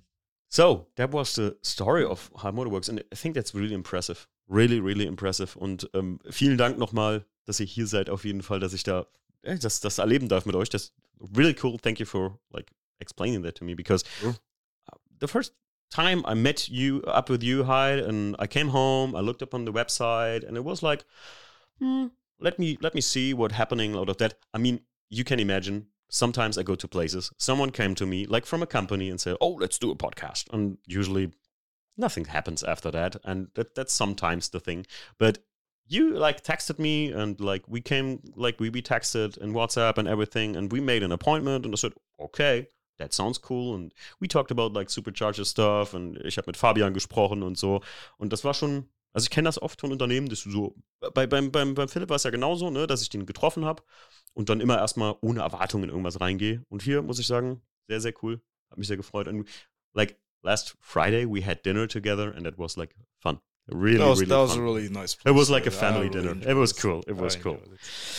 Um, so let's go further in the script. Alrighty. Um, Hyde, why did you came to the supercharger game and not to the turbocharger game? So we're asking the question of superchargers and turbochargers yeah. versus one another, right? Yeah. Okay, so I'll give you my perspective on mm-hmm. it, and I'll give this perspective to your audience. I hope you can kindly also, you know, translate a few yeah, yeah, yeah, of course, of course. Ich werde das ein bisschen übersetzen. Richtig. So this will probably take me another five ten minutes. It's no problem. All we right. have all the time. Now, superchargers and turbochargers. What are they? What's the job of them? They are both compressors, turbolader superchargers. They'll take the air from the atmosphere, they'll either compress it or and they'll push in the motor, or you'll have the compression happening on your Krümmer, the manifold. Mm-hmm. Okay, the purpose is the same. There are different tools for a job. Okay, sometimes you can use pliers to drill a, you know, you know, with a nail, mm-hmm. or you can use a hammer it might work. You can even use use a goddamn stone, Stein, if you need to. Mm-hmm, mm-hmm. But there's always the tool for the job. There's not one that is better than the other. It depends on what you're trying to achieve. Now, now let me give you the perspective. Now, all this is a perspective. Mm-hmm. Now, superchargers. Okay, let's begin by what you're breathing right now. You're breathing a bar down there. Atmospheric pressure. That's 14 psi, 14.7. Well, close, yeah, that's yeah. what you have. A naturally aspirated engine Mm-hmm. It's never 100% efficient, nor is a Formula One engine. Yeah, okay. that's, that's not working. Yeah. So you'll have efficiency about 70%, 75%, more or less this and that. You'll have that. Okay, fine. Now, what is a supercharger doing? How does the engine work? Now, I'm sure all the listeners know, and uh, just to establish our ground facts here, everything that exists in reality can objectively described and discussed. So, Mhm. you have what do you have? You have air, you have fuel, you have compression, you have spark. Mhm. There we go. The engine is nothing more than a glorified uh, vacuum machine. Yeah. Now, when we are doing that, what happens if you cram in more air and more fuel? You have more power. Mhm. Now, that's basically what a turbocharger will do or a supercharger will do. It'll give you the more air. You'll suck in more air, either compress it, push it in the Krümmer, your manifold, Mhm. give you that possibility. Now it's up to you to put the fuel. Very basic terms, Mhm. very basic terms to get that. And okay, now you can, with your tuning and spark, whatever you want to play with timing, then you can make more power. That doesn't mean you can just uh, go get a thousand horsepower from an engine that came with 200 horses. You have to really build that. We build some engines with parts that run us over 30 grand just for parts, building it ourselves. Mhm. And then you have the chassis. The more power you want, the more things you'll break. Now, going back to superchargers and turbochargers. Okay. So we have to talk a little bit on the history now, supercharger. Now, if you look at the Greco Persian designs of impellers, the way the ships and uh, the way you'll have the water moving. If you imagine Louisiana, the boats, Louisiana boats, Mhm. those, those, you know, the Louisiana propellers, the way, okay, what, what is it doing? It's taking from one side and driving on the other. Mhm. Principle is more or less the same. Now, when this is applied in reality, so you have uh, superchargers. So we'll have three different kinds of superchargers. We'll start off with the root superchargers. The story actually begins in the mid 1800s. So this was in America, Indiana, I believe. Uh, the Roots brothers, the Root Blower Company. Originally, this was used as mining equipment for moving air. Also, of course, you have it used as uh, water pumping and such things. Mr. Daimler, in I think uh, very early 1900s, patented a supercharged uh, internal combustion engine Mhm. going on. Now, um, during this time, as you see, uh, August Nicholas Otto in the uh, you know the Otto cycle, of course, we have Miller cycle, Atkinson's, all, all of those superchargers started being the thing. Okay, we can also use it on a car and such. Okay. So by the 1950s, you have something called the twin screw supercharger, which is like a root supercharger, positive displacement. Mhm. However, it can do some internal compression. Mhm. It can compress a little bit on the inside. Mhm. A roots and a twin screw, usually most of the compression will happen in your uh, manifold. Mhm. With the twin screw, it does some in there. Mhm. With the TVS, does a little bit well. That's a different story. Around the same time, you also have um, what is it? Your arm. Oh, sorry. Agatha is raising her hand, so I'm like, uh, Oh, did- that's did- good. Did, did you ask a question or something? Sorry. Uh, okay, okay. Where were we? 1950. So, uh, okay, this is being used now in marine, is being used in the army, is being used on ships, civilian, automobiles, everything. Superchargers, root superchargers. Mhm.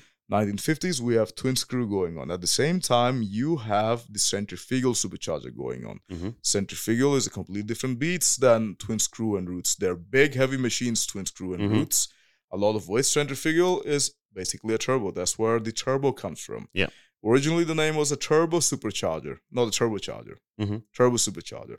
Centrifugal is driven by the belt, and you have internal ratios that can change. Sometimes nowadays, uh, you got uh, some like we have a kit that doesn't use any internal gearing, completely oilless, completely dry units, makes good power. It's called the Harbinger, but that, that's the, that's more in the future, right? now. Mhm. Mhm. Now, um, okay, now turbochargers. Now, supercharger, how does it work? You saw some of the most uh, funny cars like dragsters and cars making six to ten thousand horsepower. They're always using large root superchargers. It's what you want. How do you want it? There's nothing wrong with one or the other. The turbo now, how does that function? Now, the turbo is going on your exhaust side. Like I said earlier, with anything you do in life, you're either paying money, energy, time, something. Mhm. Nothing's for free. A supercharger, of course, robs you of some power to drive it. How else will it be running? But in Yeah. the end, it produces some more power, a lot more power for your engine. Do you think turbo's just doing it for free? You have back pressure. How much are you losing there? Of course, it in the end generates a lot more. Yeah. The way it behaves, the both of these things, like a centrifugal or a turbocharger, versus a root supercharger, the way it behaves is what comes to personal preference. And that's where we're getting to the question. Now, the way it behaves, so now a supercharger you have, as soon as you just give it some gas, you have, imagine, Timo, tell me. Now, you have a car, let's say it has 500 horsepower. Any car you choose, Okay. five, this 500. Okay.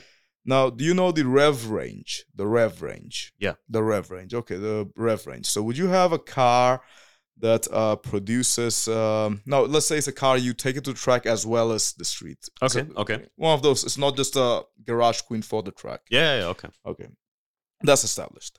Okay, would you rather actually have a car um, that has 500 PS? And that's another story. PS is not HP, by the way. Yeah. yeah, That's a difference. That's different story. So, um, if you actually have a 500 PS car, uh, and this car um, throughout the rev range makes that 500 PS between four to 5,000 RPM or even 6,000 RPM, how long are you at 4,000 RPM when you're driving? Really, not often. hmm And when it's at uh, 2,000, 3,000 RPM, it's making 150 and 200 horses. The curve, the rev, the power curve of the power is peak power, hmm or are we talking linear power? That's the Mhm. centrifugal and the turbo. You know of turbo lag? Yeah. That there is a time until you actually have Turbo compressed- hole, we call it. Yeah. Just explaining before, uh, that the, the people come to that point. Äh, was Hyde gerade erklärt, ähm, das, das ist das Problem, was ich auch mit meinem 318 DS mit der Einzeldrossel habe zum Beispiel.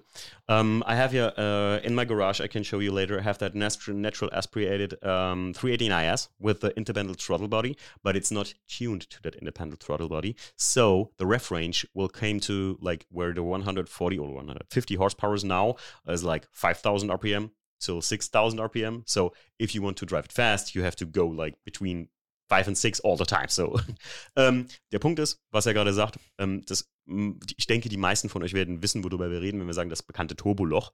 Und das hat der Kompressor eben viel weniger. Oder does a supercharger have that time? Now, here's the thing with the positive displacement supercharger, not a centrifugal. Okay, It's a roots or a twin screw. okay. Okay.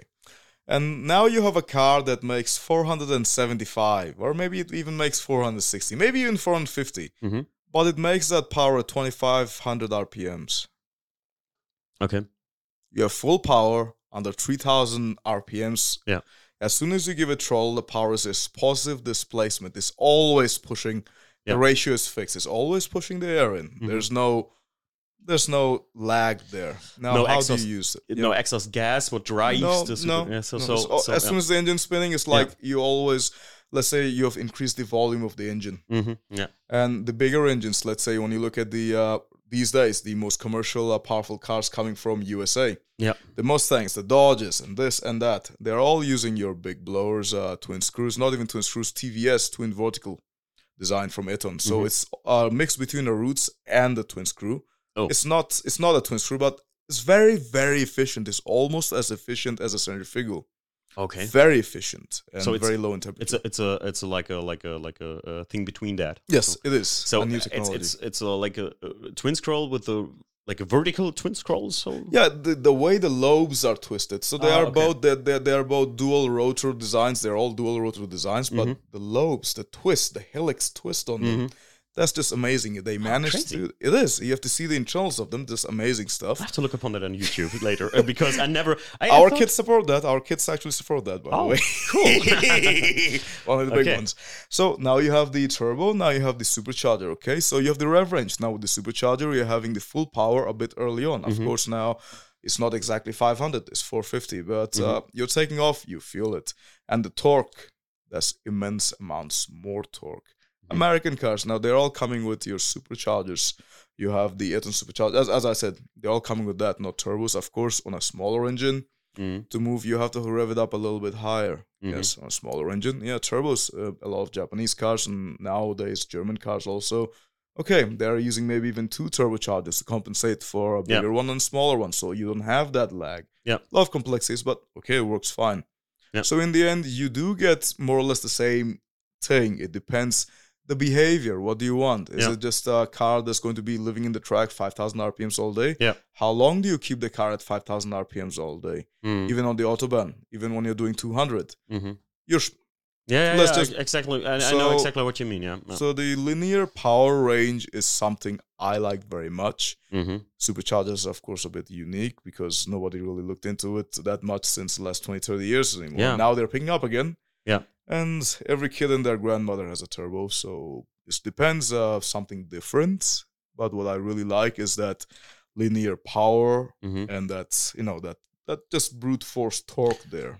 Ich, ähm, es ist sehr interessant, was Hyde gerade gesagt hat, was viele Hersteller ja versuchen, ähm, ist halt diese Kompressoreigenschaft, dass du lineare Kraftverteilung, was er gerade eben sagt, halt über das gesamte Drehzahlband ähm, zu erreichen. Das versucht man ja, Fabian, mittlerweile mit einfach Registerladung, so nennt man das, oder Twin-Scroll-Turbos, dass man halt einen kleinen Turbo hat, der vorläuft, das kenne ich noch von meinem 123D, ähm, und dann halt im Prinzip das Turboloch so gesehen ausmerzt damit. Ne? Und das ist ja so bekannt. Jetzt frage ich mich fast schon, ist es nicht vielleicht sogar, warum bauen die zwei, also warum ist es eigentlich so, dass die zwei Turbos einbauen und keinen Kompressor? Aber ich glaube, es ist einfach, weil die Technik einfach in den Turbo gegangen ist. Ne? Ja, es ist komplett in Turbo gegangen. Also, wenn man auch Mercedes anguckt, ist komplett ausgestorben. Ja, ja, bei Mercedes waren die einzigen. Mercedes was the only producer that like had a long range of compressor engines, and then it like also died out. Like, I have uh, spoken uh, with somebody from the. Uh, I'll not be mentioning names, and uh, somebody who lives very close by to me. okay, So the heads of the um, department there, let's Mhm. just say. Yes, things you, you come as a business, you have to decide what you want to do, and Mhm. uh, they have their choice, and uh, you know it's just the way it is. First I cannot thing- comment on that. But like when I have to think about that, I would say like I think they produce the turbo engines because they're a little bit more cheaper than than a supercharger engine. I think so, because of the car producers. So also ich denke einfach, weil Turbos günstiger in der Entwicklung sind, einfach weil das auch kleinere Bauteile it's sind. not only that, in my opinion. You have a smaller package. You can't just put down the turbo. It has its use. It has a smaller packaging. The whole packaging is smaller. yeah, ja ja ja. You are saving on a lot of weight. Yes, you are. Ja. of course you get away that of course in the end you don't have the weight of course then you have the trouble like you have to give something to get something ja. it's never 100% you know what i mean there's Mm. always a give and take okay smaller packaging half of the supercharger companies that are out there um, they're all using you know, centrifugals now Mhm. we also use centrifugals we now have centrifugal kits The Harbinger, and right? Harbinger as well as we have the brosk that's based on the rotrex Mhm. the Rotrex uh, kit C38, and uh, they're very good actually. Uh, it's not exactly as it's not like a Roots. It'll never be like Yeah. a twin screw. But if you want a smaller package, it's affordable. You Mm-hmm. can put it in there, and it's very plain. For me, a big point with the Roots uh, supercharger is that I like the sound. The whine. My, I like that the first time I get into compressors, it was like a mini R53, and I had a mini John Cooper Works uh, with a with John Cooper Works kid, and I drove it to Jackie and back from Koblenz from the mini uh, mini dealer, so BMW dealer, and I was driving and I was like, "What is that sound? Is the engine broken?" And it was like that, and then you have that in the background that. I love that. I mean, the most people said to me is it, it, sounds like a föhn. Ne? It sounds like you have a föhn on a hairdryer. Um, but ich, ich, boah, halt, ich habe das, also ich habe das geliebt und ich finde bis heute, dass das irgendwie, you know, uh, extreme, you know it from the Dodge uh, Challenger Hellcat or uh, the Demon. I think the Demon is one of the big compressor. Genau, nein, nein, nein, genau das hat mich äh, tatsächlich überzeugt. Also ich habe damals schon ein Jahr vorher eigentlich äh, nach einem Kompressor gesucht, das Mhm. Ganze nochmal abgebrochen. Und dann bin ich von einem, von einem Kollegen bin ich die SRT Hellcat gefahren und da hast du, du fährst mit 40 durch die Stadt und du hast dieses Weinen. Du Mhm. hast dieses, dieses Weinen, dieses Summen, wie du es beschreibst. Mhm. Und tatsächlich hat mich das absolut überzeugt. Ich finde es einfach brutal geil. Und gerade beim Beschleunigen hört sich das auch einfach, das ist anders. Das hörst du nirgendwo. In keinem Auto hörst du das irgendwo. Und da habe ich mich auch ein bisschen klug gemacht. Und jetzt gerade durch Social Media für Hyde Motorworks habe ich schon ein Video in einem Z3 gesehen mit dem, mit dem V362, was auch ich habe. Mhm. Und da, das hört sich eins zu eins an wie in der Hellcat. Es ist Geil. brutalst laut und das für, für ein normales Auto. Mhm. Und äh, vor allem halt machbar. Einfach, Ja, das ist der, der machbar, Punkt jetzt an der. Geschichte. There, Ne? there, there is something I want to add. Just two small points. So one is, imagine having that supercharger from the Hellcat in your three liter or two point two liter engine BMW. Mhm. imagine having that blower that Mhm. big blower so you have um, let's say even e- even the smaller version let- let's say the tvs 2300 so you have the mustang gt500 a 5.8 liter trinity engine Mhm.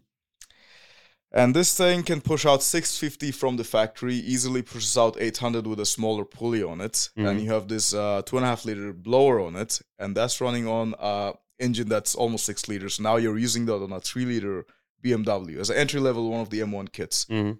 Next point is you can hear this goddamn thing a mile away, literally. And next time you're in the USA, I would like you to, if you can, visit around New Jersey or Pennsylvania area. We would love to take you for a ride in one of our cars. You Oh, just, yeah. just you, you, you'll love it. I, I You- will, you I will just have to do absolutely do, that. I, will hope you do. I will absolutely do that. Um, w- a, a f- a funny thing, and what I uh, really, really like is two things about companies having a good phrase, like like reliable supercharger performance, and having cool names for the products. who, who gives the name like Harbinger or Borsk? And I love to hear that because it, it sounds so. I, it's, it sounds Okay. like I want to purchase it. Okay, okay, okay. all right, all right. So this is a funny process done uh, with uh, the think tank team. Now, you know, once it starts as a one man show a decade ago, now you have uh, dozens of people working with and all such things. So it's done with the think tank team between, and then we discuss with the engineers and such things. Mhm. So we have kits named, let's say M1, but we have V2. We Yeah, have some things named Brosk, which actually stands for uh, BMW Rotrex Supercharger Kit Brosk. Didn't didn't think you'd get that.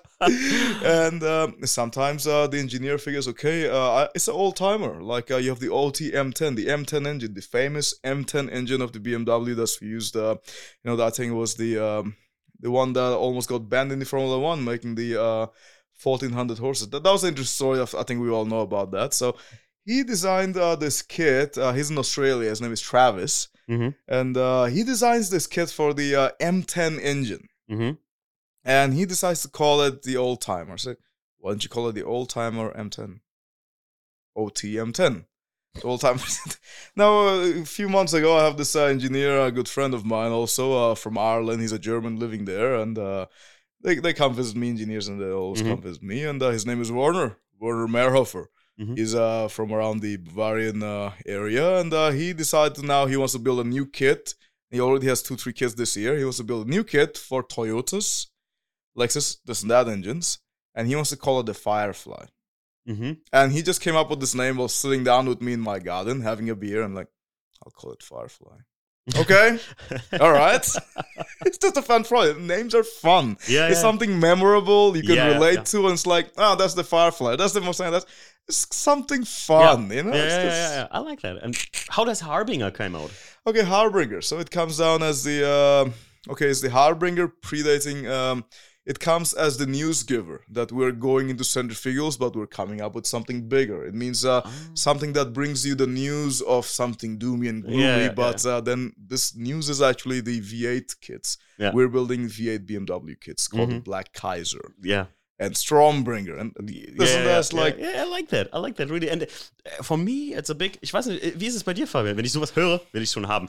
If something's uh, name is Nemesis, what the goddess of Nemesis. revenge is. So I say to myself, like Nemesis brings me. Let Let's make that like.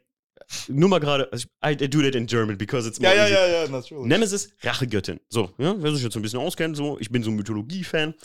Rachegöttin. Jetzt Ah, denke ich mir so, ey, für meinen Vierzylinder 318 ES, für den ich immer abgehatet wurde, weil es nur ein Vierzylinder ist mit 140 PS, würde ich mir schon fast wünschen, das Kit hieße Nemesis, weil es wäre die Rache an allen denen, die, die mir immer gesagt haben, oh, kleiner Motor, da keine Leistung und so. Und dann würde ich ähm, im Kompressor kommen. So, nur mal mein kleines Gedankenspiel. So.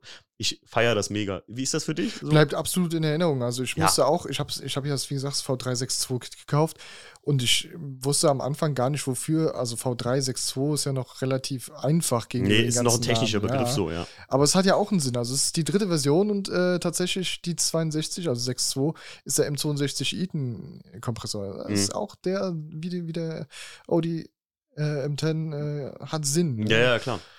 Also, Also ich ist schon, schon faszinierend. Und jetzt die neuen Kids mit den neuen Namen, echt Wahnsinn. Ist cool. Bleibt im ich Kopf. finde es Ja, mega geil. Es bleibt einfach im Kopf. Uh, good question. Also, uh, we talked about that engineering about with your engineers and everything. Um, let's say I would have a car that you do not have a kit for, and I came to you and I said, "Hi, I have like this and that car, like a Dacia Logan. What it was impressive. Uh, do you follow the 24-hour race in uh, on a Nürburgring? No, I don't. Okay. Um, there was a famous. There were famous guys who brung up, uh, who started up with the Dacia Logan. You know, Dacia? you know that car, Dacia? Okay, It- it's, okay. it's, it's, it's the cheap brand of Renault in Germany. yes, I So know. It's it's a brand new spanking car for eight thousand euro. So with with every extra you can have at Dacia. So let's say just uh, these guys want to have more horsepower than a GT3 RS or something. Um, would you say, yeah, I can do that for you? Well, this is a two-sided question now. Okay. The way we develop kits now, we always have them in stock. Of course, every year we'll have maybe five different projects Mhm. minimum. This year we actually have about nine or ten. I think I have no idea. We are moving into different car brands, of course. BMW, we are moving in different car brands with BMW and such things. All right, fantastic. But there are enthusiasts of, let's say, Opel, hmm Mitsubishi. Mhm. We have people in Mercedes, all kinds of brands. Ford, you have things, and uh, that's where we're moving into. And when it comes to that, two things determine. One is the market share of the car. If it's an enthusiast car, do other people actually want this kit?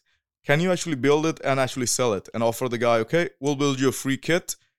When we produce it, you get our final version, free one. We'll do some videos and such things. Mhm. Fine and dandy. You're happy. We're happy because we can sell it hmm or is it just a one-off because we're doing it uh, for a friend or just a promotion so these are the questions that I'll, I'll have to figure out in my head and Mhm. sit down and discuss with some Okay. what's going on now if that's the fellow okay uh, all right he wants a car that's actually quite doing some funny things hell why not build him a one-off he's uh, doing some performance I, i'd like to see what one of our kids can do in there Mhm. maybe that encourages others to get that car Mhm. and do the same. Yeah. So it'll be something like that. Yes, Okay. custom things. We actually do custom things, one-offs, but not too often. Okay. Not too often. Also, nur mal gerade so als kleine Übersetzung, vielleicht für die, die es nicht ganz mitbekommen haben. Ähm, also, die machen Custom-Arbeiten, das heißt, ihr könnt auch mit dem Dacia Logan dahin kommen. Und äh, es ist halt immer die Frage zwischen, ähm, ist das verkaufbar? Ähm, kann man sagen, hey, gut, pass auf, wir würden das Kit machen, da ist ein Markt für da, ne, Fabian? Zum Beispiel, sagen wir jetzt einfach für E E46 330 Ci, da ist natürlich ein Markt für da, weil viele fahren dieses Auto weltweit einfach. Aber ähm, es ist natürlich immer nur eine Frage, ähm, kann man das auch verkaufen oder macht man jetzt mal eine Promotion-Kit so gesehen, was auch sehr interessant ist, ne, dass er überhaupt sowas macht und oder ähm, bringt das überhaupt was oder ist das überhaupt umsetzbar? Das ist natürlich auch immer eine Frage der Umsetzbarkeit, weil technisch sind irgendwo auch Limits klar. Gerade, glaube ich, beim Kompressor, ähm, the biggest issue about a compressor kit to building is there space for that com- uh, supercharger? Isn't that the biggest deal? The about it? biggest thing is that, and uh, we end up making custom manifolds, uh, like Mhm. for the V8s and such things. We're Ah, having yeah. to make custom manifolds, and this is the reason we also now are moving, also not moving away from roots and, and screws. There'll always be the crazy guys who want Yeah, that raw power. Yeah. At the same time, there are cars where you can only fit a centrifugal. Okay. So it's one or the other. And uh, one other thing I want to add to this would be, hey, we'll do that. Uh, we'll we'll do that car. Tell to tell them to uh, bring it down to my mansion in Sinsheim. I'm moving there this year. Bring it down. Give me a reason. It's always a give and take. Mhm. We'll do it. Cool. Ja, We'll man braucht genug Verrückte, sage ich mal. Man braucht genug Ja. Verrückte, die, die so ein Projekt beginnen und kaufen würden vor allem. Ja, ja, klar. Und dann muss man das halt auch so sehen. Ja. Man darf nicht nur in Deutschland diese Verrückten haben. Das muss ja auch schon, wie er sagt, in Klar. Amerika und Co. sein. Ne? Sicher. I mean, every Ja. company like High Motorworks is like operating international, or it's like the We are international company. Yeah. Yes. So, ähm, ja, für alle, die bis jetzt dran geblieben sind, haben wir auf jeden Fall noch, äh, habe ich noch ein kleines Schmankerl. Und zwar hau ich jetzt mal einen raus. Und zwar, die meisten haben ja beim letzten Mal, ähm, I'm just talking about my white one. So, ähm, haben sich ja gefragt, ey, hast du jetzt den weißen IS verkauft? Nee, ich habe den tatsächlich abgemeldet. Eigentlich hatte ich auch nicht mehr wirklich vor, jetzt großartig was daran zu machen, außer den Motor wieder herzurichten, weil ich habe ja die Einzeldrossel da rausgenommen. Die Einzeldrossel ist in meinen 318 S Class 2 gewandert. Ja, und jetzt ist der Hyde mir über den Weg gelaufen und kam mit der cleveren Idee, hättest du nicht Bock auf ein Kompressorkit? Und dann habe ich gedacht, ja, das coolste Auto, was wirklich am meisten Leistung bräuchte, wäre wahrscheinlich der WTCC. Um, for my um, N46 engine, Yep. the, the uh, you're in development of the supercharger No, kit? it's it's already been developed. We have the second one coming. So you have Okay. Nemesis One, Nemesis Two. So uh, hey. Cool name, I need it. ähm, aber wir haben gesagt, weißt du was? Oder er hat halt gesagt, wie ihr am Anfang schon gehört habt, er hat ja selber ein 318 IS gehabt und hat dafür schon ein Kompressorkit gebaut. Also wird der weiße IS ja, erstmal äh, Kompressor geladen. Ähm, und ich werde euch da mitnehmen tatsächlich, auch hier im Podcast. Ist wieder ein guter Grund, die Direkteinspritzungsfolgen zu machen. I had in my uh, podcast before, uh, Hide for You, uh, like short uh, podcast episodes, about 10, 15 minutes. Right. Um, just when I um, I was able to talk about my projects, like the wide one, like I can give a, a point, like where I'm now, uh, what is happening with a supercharger. Also very interesting for me, but we come uh, like in a few minutes to that point, how to like adjust um, the um, uh, uh, ECU, like the Okay, okay. what to do with that. Ähm, also, äh, ja, könnt ihr euch drauf freuen, der weiße 318 IS, äh, da kommt ein kleines Kompressörchen drauf. Ähm, ich habe mich auch ganz bewusst mit Hai zusammen darüber gesprochen, dass ich erstmal das kleinste Kit nehme tatsächlich, weil für mich geht es in erster Linie mal um die Erfahrung mit so einem Produkt, weil ich muss jetzt auch sagen, klar könnte man jetzt sagen, Timo, bist du bekloppt, hol doch direkt das Größte, weil irgendwie da ist, baller da alles drauf, robbt den Motor wieder auseinander, hier größere Dichtung drauf, Head Gasket bigger and everything built, the whole engine completely Depends on the power you Yeah. want, right? but I I decided with you together to I said hey I want to have the small thing because it's just I want to experience the characteristics and the funny thing is um, that I have one 318 IS natural aspirated with independent throttle bodies That's uh, like weird, yeah. sharper camshafts Mhm. and I have the complete like opposite I have that natural aspirated thing and I have an M42 engine like when it's done with a supercharger and i always say like when it's done i have to uh, it, it takes a little bit of time that's not a project for me like when it's done in three no, days or no, something nothing is done. and it's for me also fun because I have something to do again to that white car because I love it so much. It was my first E36, and it was a little bit, like, it was a little bit sad to like remove the plates. I, I um like putting the plates away and like uh, it is not able to drive anymore because it's not um. Wie sagt man denn angemeldet? Immer. Ja, ist Not nicht registered. Ja, ja, ja. I hope you bring it back to its glory. Yeah. Wow, you kept And- your and first car. I want to I want to bring that back to the glory. And Yes. Leute, vielleicht, wenn der Kompressor drin ist, erfülle ich mir noch einen kleinen Traum, den ich glaube, die richtig tiefen Podcast-Hörer, die werden das sogar vielleicht. Fabian, hast du viele Podcasts gehört? Gar nicht viel. Ich habe nur Okay, auf gut. Instagram verfolgt. Dann. Super, danke. Ganz toll. Bitteschön. Danke, schön. Gerne, ja. He doesn't listen to the podcast, so what does he do here? Keine Zeit gehabt. no, joke. Ähm, Jesus Christ, what an asshole. Oh, ja, wohl ein Asshole.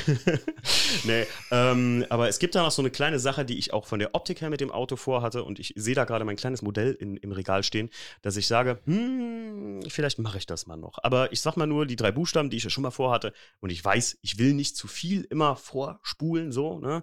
Deswegen sage ich mal, ich hatte ja immer ein bisschen, ich sag mal, VCR damit vor, wer noch weiß, was das ist. Es gibt so Skriptzeichnungen bei uns in der Halle. Mal gucken. Der Kompressor wäre auf jeden Fall so das richtige Add-on, der richtige Springpunkt da dran.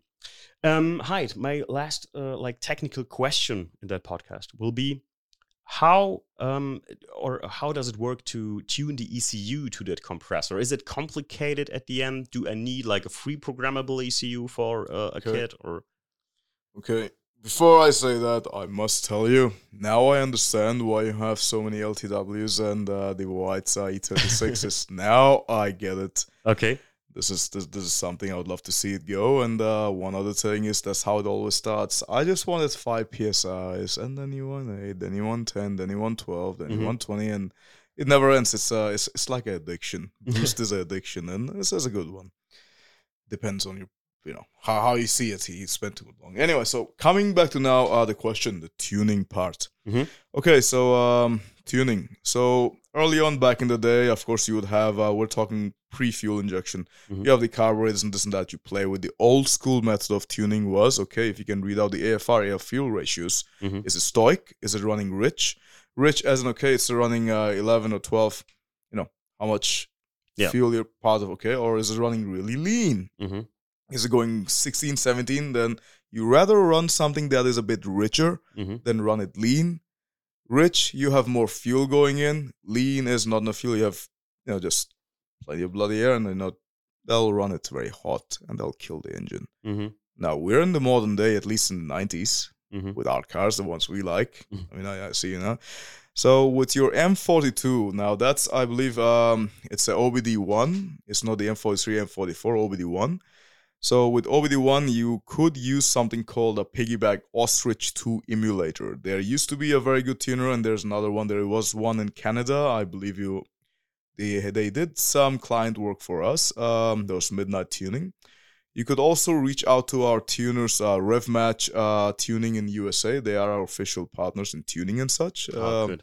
Andy and Riley, they run that little thing. They're actually moving also, I think, to Florida uh, this month or next month, but they they get things done at a very very good rate uh, remotely.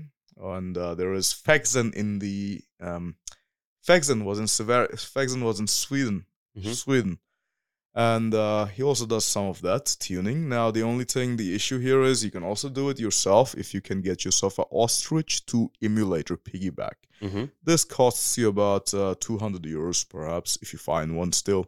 After Corona, these became kind of you know chip shortage and blah Mm. and all that. That's Yeah, another yeah. discussion. So that's okay. Self doing it with a piggyback, that's one thing, or going to a tuner, and they will either use a chip. Now, if you actually had the uh, 44, 42 is a good engine, by the way, better than the 44. Mhm. But everything is a give and take now. Mhm. For the 42, if I recall right, there's an iron block, Eisen block. Yeah, yeah, yeah. It can Boost. hold a, it can hold a lot more boost than usual. With that engine, uh, you can usually take it up to 270 or 290 up to there. Uh, 10 to 12 psi is maximum if you have a very good tune. Mhm. Otherwise, 8 to 9, no more than that. Mhm. If you want more, then of course you have to lower the compression a little bit. Mhm. You want some better head bolts so it doesn't go Mhm. off. The other problem comes down is the um, well, you have those uh the bearings. Yeah. Uh, the gasket, you mean No, no, not not the head gasket. Uh, you you got the uh, camshaft bearing? not the camshaft bearing, the uh, crankshaft bearing. A crankshaft bearing, yeah, yeah, yeah. crankshaft. They usually go on the um, 42. They're Mhm. kind of better on the 44, but 42 that's one thing. But you're not trying to make 400 out of this. Yeah, yeah, yeah, So yeah, no, no. you'll be happy with 250 and uh, 300. Yeah, I know yeah, The, the, the, the what the kit uh, you have right now. That's the smallest one we have. A Mhm. very tiny supercharger Mhm. goes for 30 to 50 horses maximum Mhm. and it's okay for a small package but i would really like you to have the sc14 in there or maybe a rotrex Yeah. And uh, or uh, m62 or something like that um, then you can really really push that engine and Mhm. uh, you'll be happy but the tuning part the other way to do it there is another way because now you're using a smaller kit you're not exceeding 4 or 5 psis you're only going 40 50 horses Mhm. it's not 100 or 150 horses now is Mhm. it there's a trick a lot of people do it i don't recommend it but this is what people do so i'm just telling you what they do i'm not saying go and do it okay. just to make it clear okay. it's the old school method that I started with. I told you about. What you use is a rising rate fuel pressure regulator. Mhm.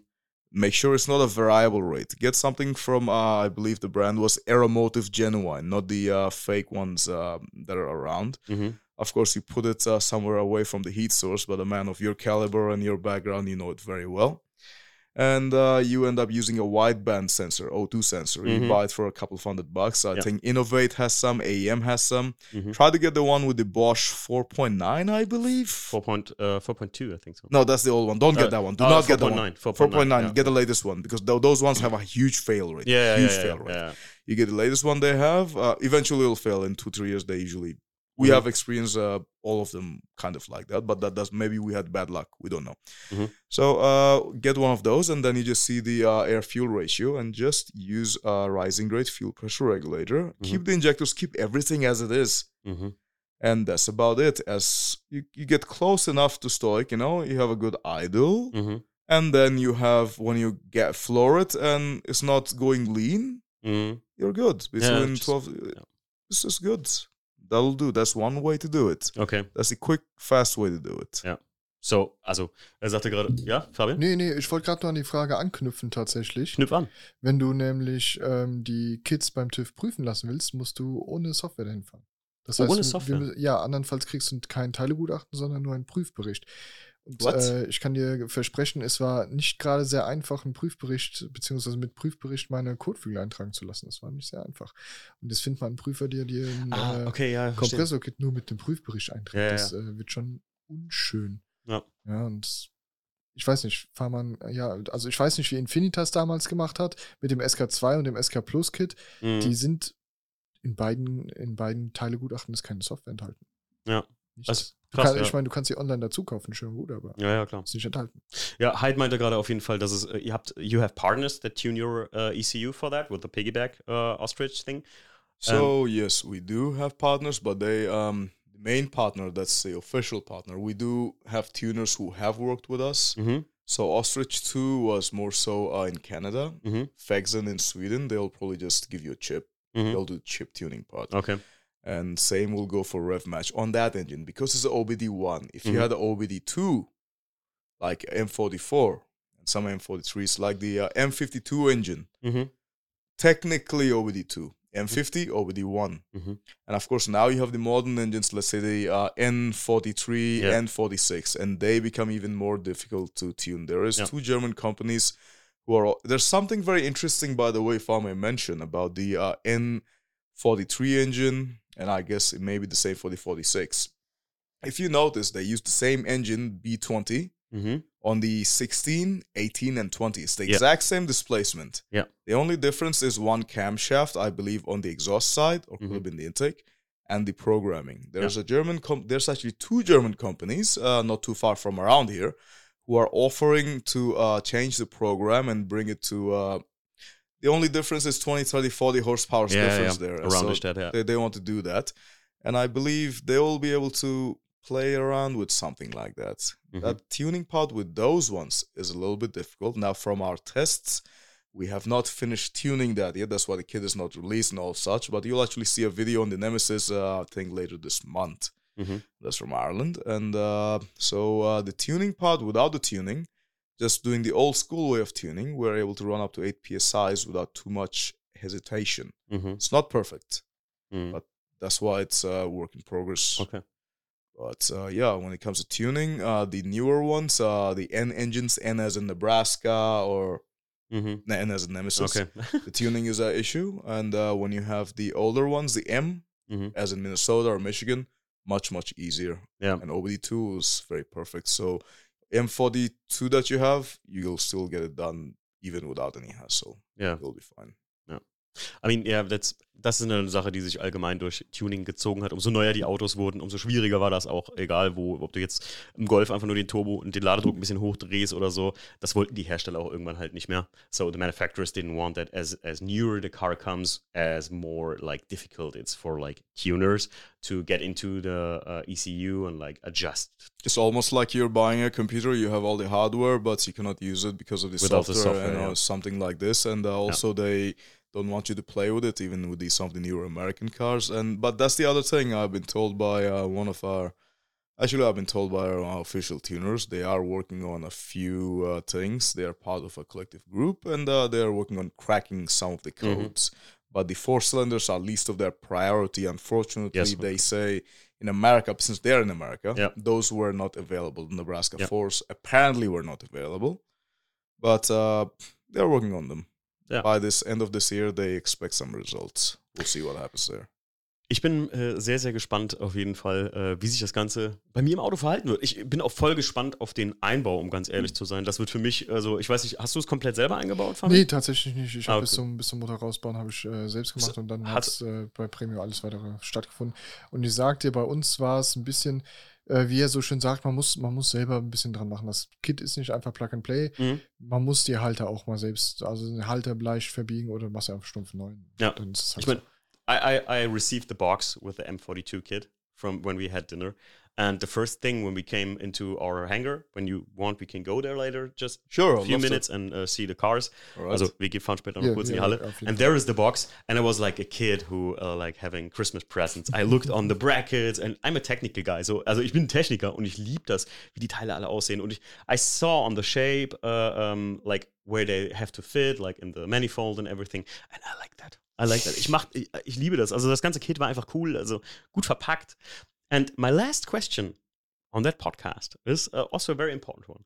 Where does that logo, the the, the spade, come from? The Ace of Spades. That's Oh. a very interesting question indeed you have there. Yeah. Ace of Spades. Hmm. Well, when you look at it, a logo, uh, a logo, any logo or any insignia, anything has been used by nations, creeds, religions, armies, you Mhm. name it, even companies these days. Now, the Ace of Spades, when you look at it, is more so a triangle. The triangle is the strongest structure you can have in architecture, the strongest. Not a square, it's the triangle. Very Mhm. strong base. Now, the Ace of Spades, it's a symbol of luck, some say. It's also the symbol of death and war. It's also the symbol of power. It's been used throughout history. It's a very, very, very old symbol. It's been used on cards, playing cards. Um, I don't know the German word. I think it's uh, pick, Peak. Mhm. pick, Pick. pick. And it is the card that triumphs over kings, judges. It has its own destiny. It signifies power, strength. That's cool. These things really speak to me very much, and it's always been my sign. And uh, it became the sign of the company. And it's the Ace of Spades. Nothing to do with Motorhead, though. what, what's a cool song? So one of my favorite. By the way, I songs. remember. the- By the way, I think one of the names, the Harbinger. I think something came out of Iron Maiden from me and Keith. Uh, something to do with Iron Maiden, the Harbinger. I can't remember what. It's something to do with that. I think. Just, just something that came Okay. to my mind. But uh, Weil it, äh, also er sagte gerade, dass äh, das Peak im Prinzip für Kraft, Leistung ähm, sehr, äh, wusste ich äh, selber, ich habe es tatsächlich ein kleines bisschen angegoogelt, weil ich mir dachte, ich muss mir das mal angucken, ob das nachher kompliziert wird oder ob er einfach sagt, ihm gefällt es nur. Ähm, dass es wirklich für vieles, vieles, vieles steht, gerade auch für Militärränge oder so. Das gibt es auch super oft, ähm, habe ich dann tatsächlich mal erfahren, dass das nicht nur ein Spielkartensymbol ist. Und äh, ja, ich dachte schon, du bist. I, I thought you were a Motorhead-Fan. In first opinion. Ähm, ja, meine Freunde, um, I'm glad that you made it here and like made this podcast episode with me.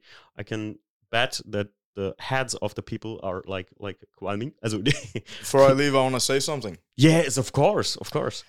I've been talking a little bit with Fabian, and um, we figured we'd like to venture into seeing the possibility of having a car club. He was telling us about how this area used to have a car club. It was very, you know, Mhm. more people gathering. This culture I mentioned early on about that keeps young people off the roads, but also brings all kinds of people. Mhm. I'm not just talking about put bigger rims on your car and put some funny paint and stickers. I'm not. I'm not appealing to that. Mhm. Well, I understand everybody has their own inspired things, but something that speaks and brings people like you and me together Mhm. and talk and do stuff like that. That's fun. Our passions and doing things together is uh, controlled anarchy per se. Mhm. And uh, what you say, Fabian, to that? What's Weißt the du noch- idea? Weißt du noch, wie wir, wie wir beim Essen saßen und du hast, du hast gesagt, äh, du warst früher beim, beim Kar Karfreitag in Limburg? Oh ja. Oh ja. Guck, guck, Glorreiche mal, guck, Zeit. guck mal, wie viele da hingefahren sind, wie viel, von, von wo überall vor allem. Mhm. Das ist einfach das komplett kaputt gegangen. Ich meine, heute treffen sich so fünf, sechs, sieben, acht Autos nochmal abends an, an diesem ICE-Gebiet. Nicht mehr so populär wie, wie damals. Und mit Premio hat das dann wieder so ein bisschen angefangen, dass es wieder ein bisschen Kult bekommt und Mhm.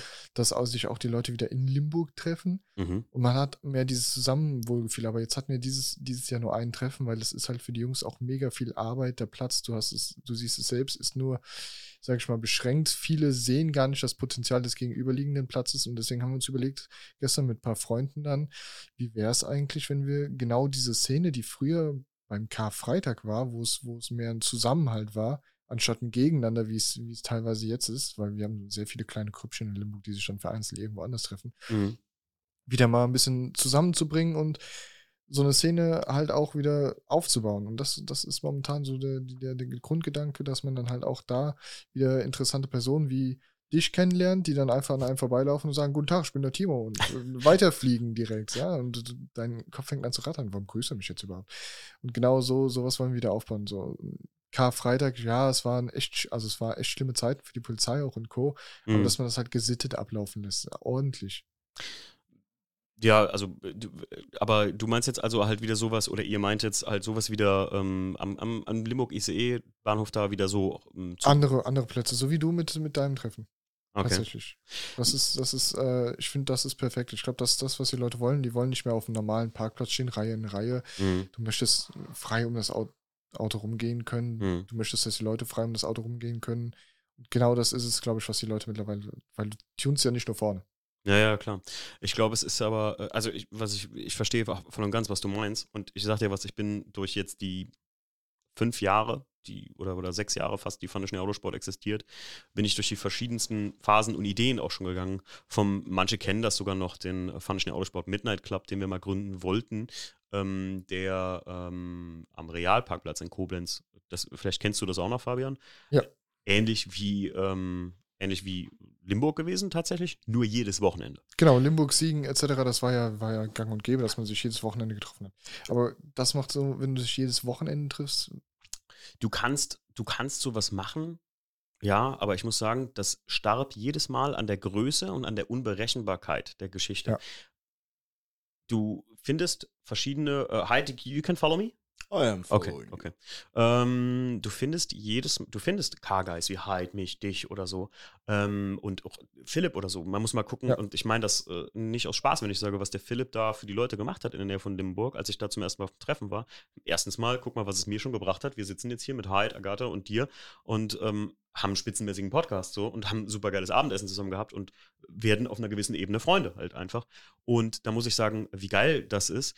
Ähm, das Problem ist einfach nur, wenn du das nicht in Control hast, also und wen willst du dafür verantwortlich machen? Bei so einem losen Richtig, Treffen, richtig. bei einem Car Club oder so, wenn du, wenn du jetzt einen Genau. Club oder mm, eine Community gründest, Hm. die sich da so trifft oder die jetzt da irgendwie was macht, ist es schon was anderes. Genau. Nur, und das sage ich dir aus eigener Erfahrung, weg, äh, da, da muss sich einer drum kümmern. Ne? Da musst du halt sowas wie so ein, wie soll man sagen, so eine Online-Plattform machen. Ja. Und ich kenne viele, die das schon vorhatten. Ich bin bei sowas immer voll dabei und absoluter Unterstützer. Und wenn ihr sowas machen wollt äh, äh, oder, oder ihr sowas in der Art plant, bin ich sofort dabei. Ne? Also in meinem zeitlichen Ermessen, was noch so geht. Ähm, aber du musst halt immer gucken, inwiefern ähm, hältst du das im, also du tatsächlich muss da einer die Kappe aufhaben, wie man so auf Deutsch sagt. Ne? Someone has Fall, to someone has to like like like bring it up like and, and regulate also like space and everything. Guck mal, beim ersten Premio-Treffen waren es ja auch. Wir waren die Mitarbeiter, ein paar Freunde. Mhm. Und das zweite Mal habe ich äh, die RefMate, die RefGang war das, Mhm. und äh, die RMS eingeladen und den Philipp gefragt, ob das okay ist. Und der hat sich super gefreut. Und dann äh, kam das durch die RMS so ein bisschen in, in Social Media an. Mhm. Und dann das dritte Treffen ist komplett eskaliert. Ja. Und das ist diese Unberechenbarkeit, die du gerade eben erwähnt hast. Und das ist, deswegen sagen wir, wir möchten eher einen Club haben, wir möchten berechenbar bleiben. Mm. There is a there is a, famous thing we did like two years ago. That was the classic cheesecake rally. That was just for classic cars. To um, maybe you saw it. It is also located next to uh, Limburg. It's um, the photographing guys of Nuke. Hmm. You saw that Okay, pictures? I don't think I have. Uh, I have to show you the pictures. Uh, they're very unique. You can Right. snook, no? Yeah. Okay. And we did from like 20 kilometers, 25 kilometers around this, like like one one hour drive.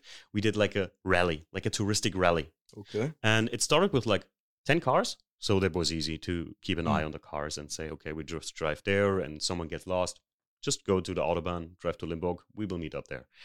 And the second classic cheesecake rally we made, we made it with a booklet. You have to enter a picture into it. You have like guessing games, like you drive across like a like a, like a restaurant, and there's like a like a coach on the restaurant and a, a, and count the horses. So Alright. the problem was the second classic cheesecake rally were 30 cars. So it was nearly not handable for like four people. It's like Unterholz, like our car meetup. Um, you have to like you have to have staff for a bigger kind of things. Like I get, I bet, I bet when you found a car club and you make like okay, we go to this and that point. The first day or the first meetup you do, there are like 20 cars good Mm. people, you get close, and they were like the hardliners. They're always same keeping the inner circle of that. Yeah. Right, right. Second day, 30 cars. And the third time you meet up there, like Instagram, it went to social media. Like I bet there were like nearly 100 cars or something. And from 100 people, let's say the 100%, there are three guys, they do not behave like good. And that's the point where the police comes in and that's like we're in Germany. Then it's done like in two weeks or something. So, das ist das große Problem einfach, dass diese öffentlichen Treffen immer, ich sag nicht, ich will gar nicht auf die Leute raus, die sich da nicht benehmen können. Generell gab es das schon zu oft. Es gab schon zu oft Leute, die sowas versucht haben, wo sich Leute nicht benommen haben, dass es unter Generalverdacht steht. Das ist ja wie bei unserem Treffen bei Unterholz. Deswegen sage ich dir, ich bin voll dabei und so, finde ich total geil. Ich sage nur, boah, wenn du das gehandelt kriegst, bist du gut. Dann hast du meinen, dann hast du 100. If you if you could handle that, if you can do a car club where, like in America, like when you get, they have cars and coffee every Saturday at Huntington Beach, Donut Derelicts. I like to go there when I'm there. Um, it's from the 1900s, so that's that's a, there was in the early days it was like a, a politician club of old guys, and now it's like a hot rod cars and coffee. All the people going there, also young people like we are, and um, so it's every Saturday and the police coming also there but they regulate the traffic that the people can go there. And like when it's done at 9 o'clock in the morning 9 a.m um, they regulate that the people can leave early. So the parking lot is empty then. But um, it's accepted. So that's the that's the point. Ex- generating acceptance from like the folks around and everything. So that's that's the and acceptance from the police and everyone. So The law of Murphy: what can go wrong will go wrong. yeah, So if you remove what can go wrong, it doesn't. So cars and coffee. Hmm. So if you get people out before it gets sundown, and uh, then you have alcohol, no alcohol involved. Mhm. Alcohol gives you liquid courage, but in the end, I could walk the street and could be hit by a bus as soon as I leave. Yep. But I have a saying. I might leave you guys with it. I will go ahead with this. I think. I think so. But I'm crazy. I know that. Everybody knows that if you're not trying, if you if you're not failing, you're not even trying. Failure is the closest you'll ever get to success in life. Most people don't even try. Fail, okay, try again. But this brings a great point. I think it's not just a Limburg thing. Um, I think it should be more broader, welcoming more people. And this car and coffee culture that you mentioned, this is a prime example of, you know, just being able to have that. Uh, yeah, this could be something different. This is a great point, Timo.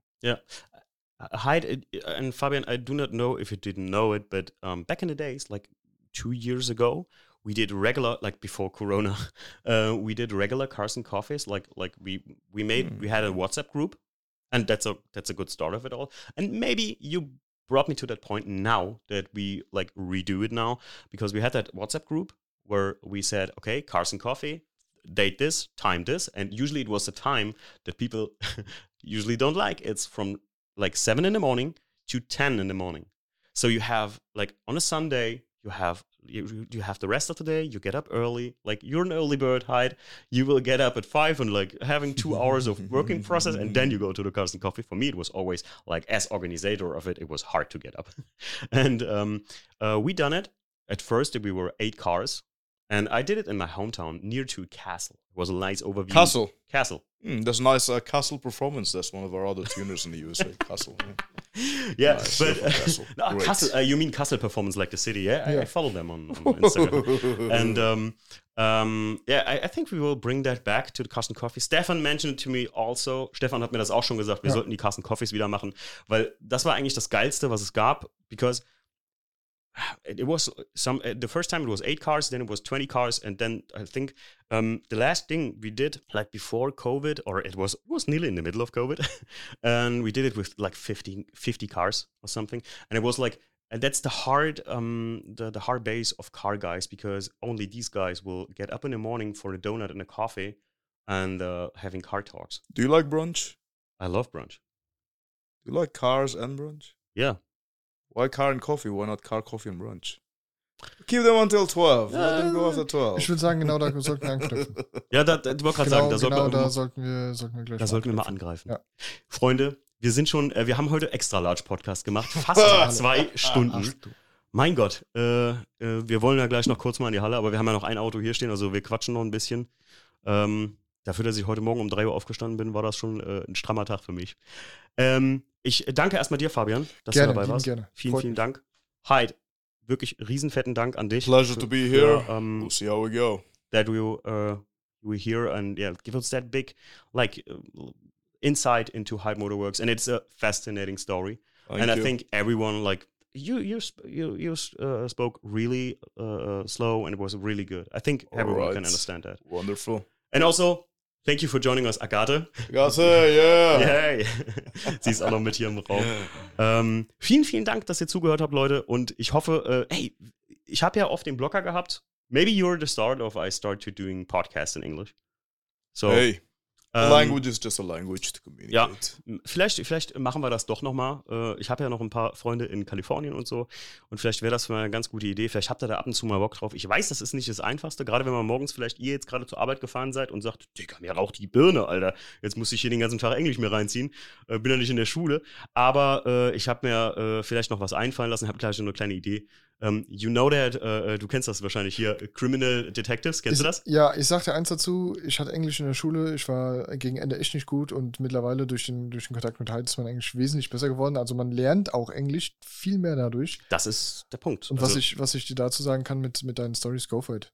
Ja. Mach's. Also ich wollte gerade sagen, der, der der Punkt ist einfach, das äh, kann ich euch auch sagen, Jackie ist auch jemand, der sich immer schwer tut, aber sobald die eine Woche in den USA ist und wir auch Fernseh gucken, Englisches, dann ist das, als wäre das wirklich, ich, mir wurde schon mal gesagt und ich weiß, ähm, für Leute, die jetzt vielleicht Native English Speaker sind, I sound very American because I don't, ich, äh, äh, a guy from Ireland told me, "You speak like you had a potato in your mouth. You extremely sound like California people, like like you have like you do that."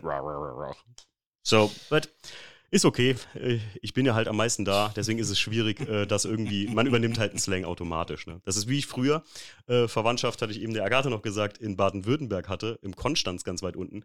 Und ich dann äh, nach Hause kam, nach drei Wochen in den Ferien und ich dann hanscht, äh, hascht, kanscht, macht, itte und so alles gesagt habe. Also ziemlich faszinierend. Sie lacht. Ja. Leute, ich wünsche euch was. Vielen, vielen Dank, dass ihr dabei wart. Und äh, ja, äh, wir hören uns in der nächsten Episode wieder. Macht's gut. Ciao. Ciao. Äh,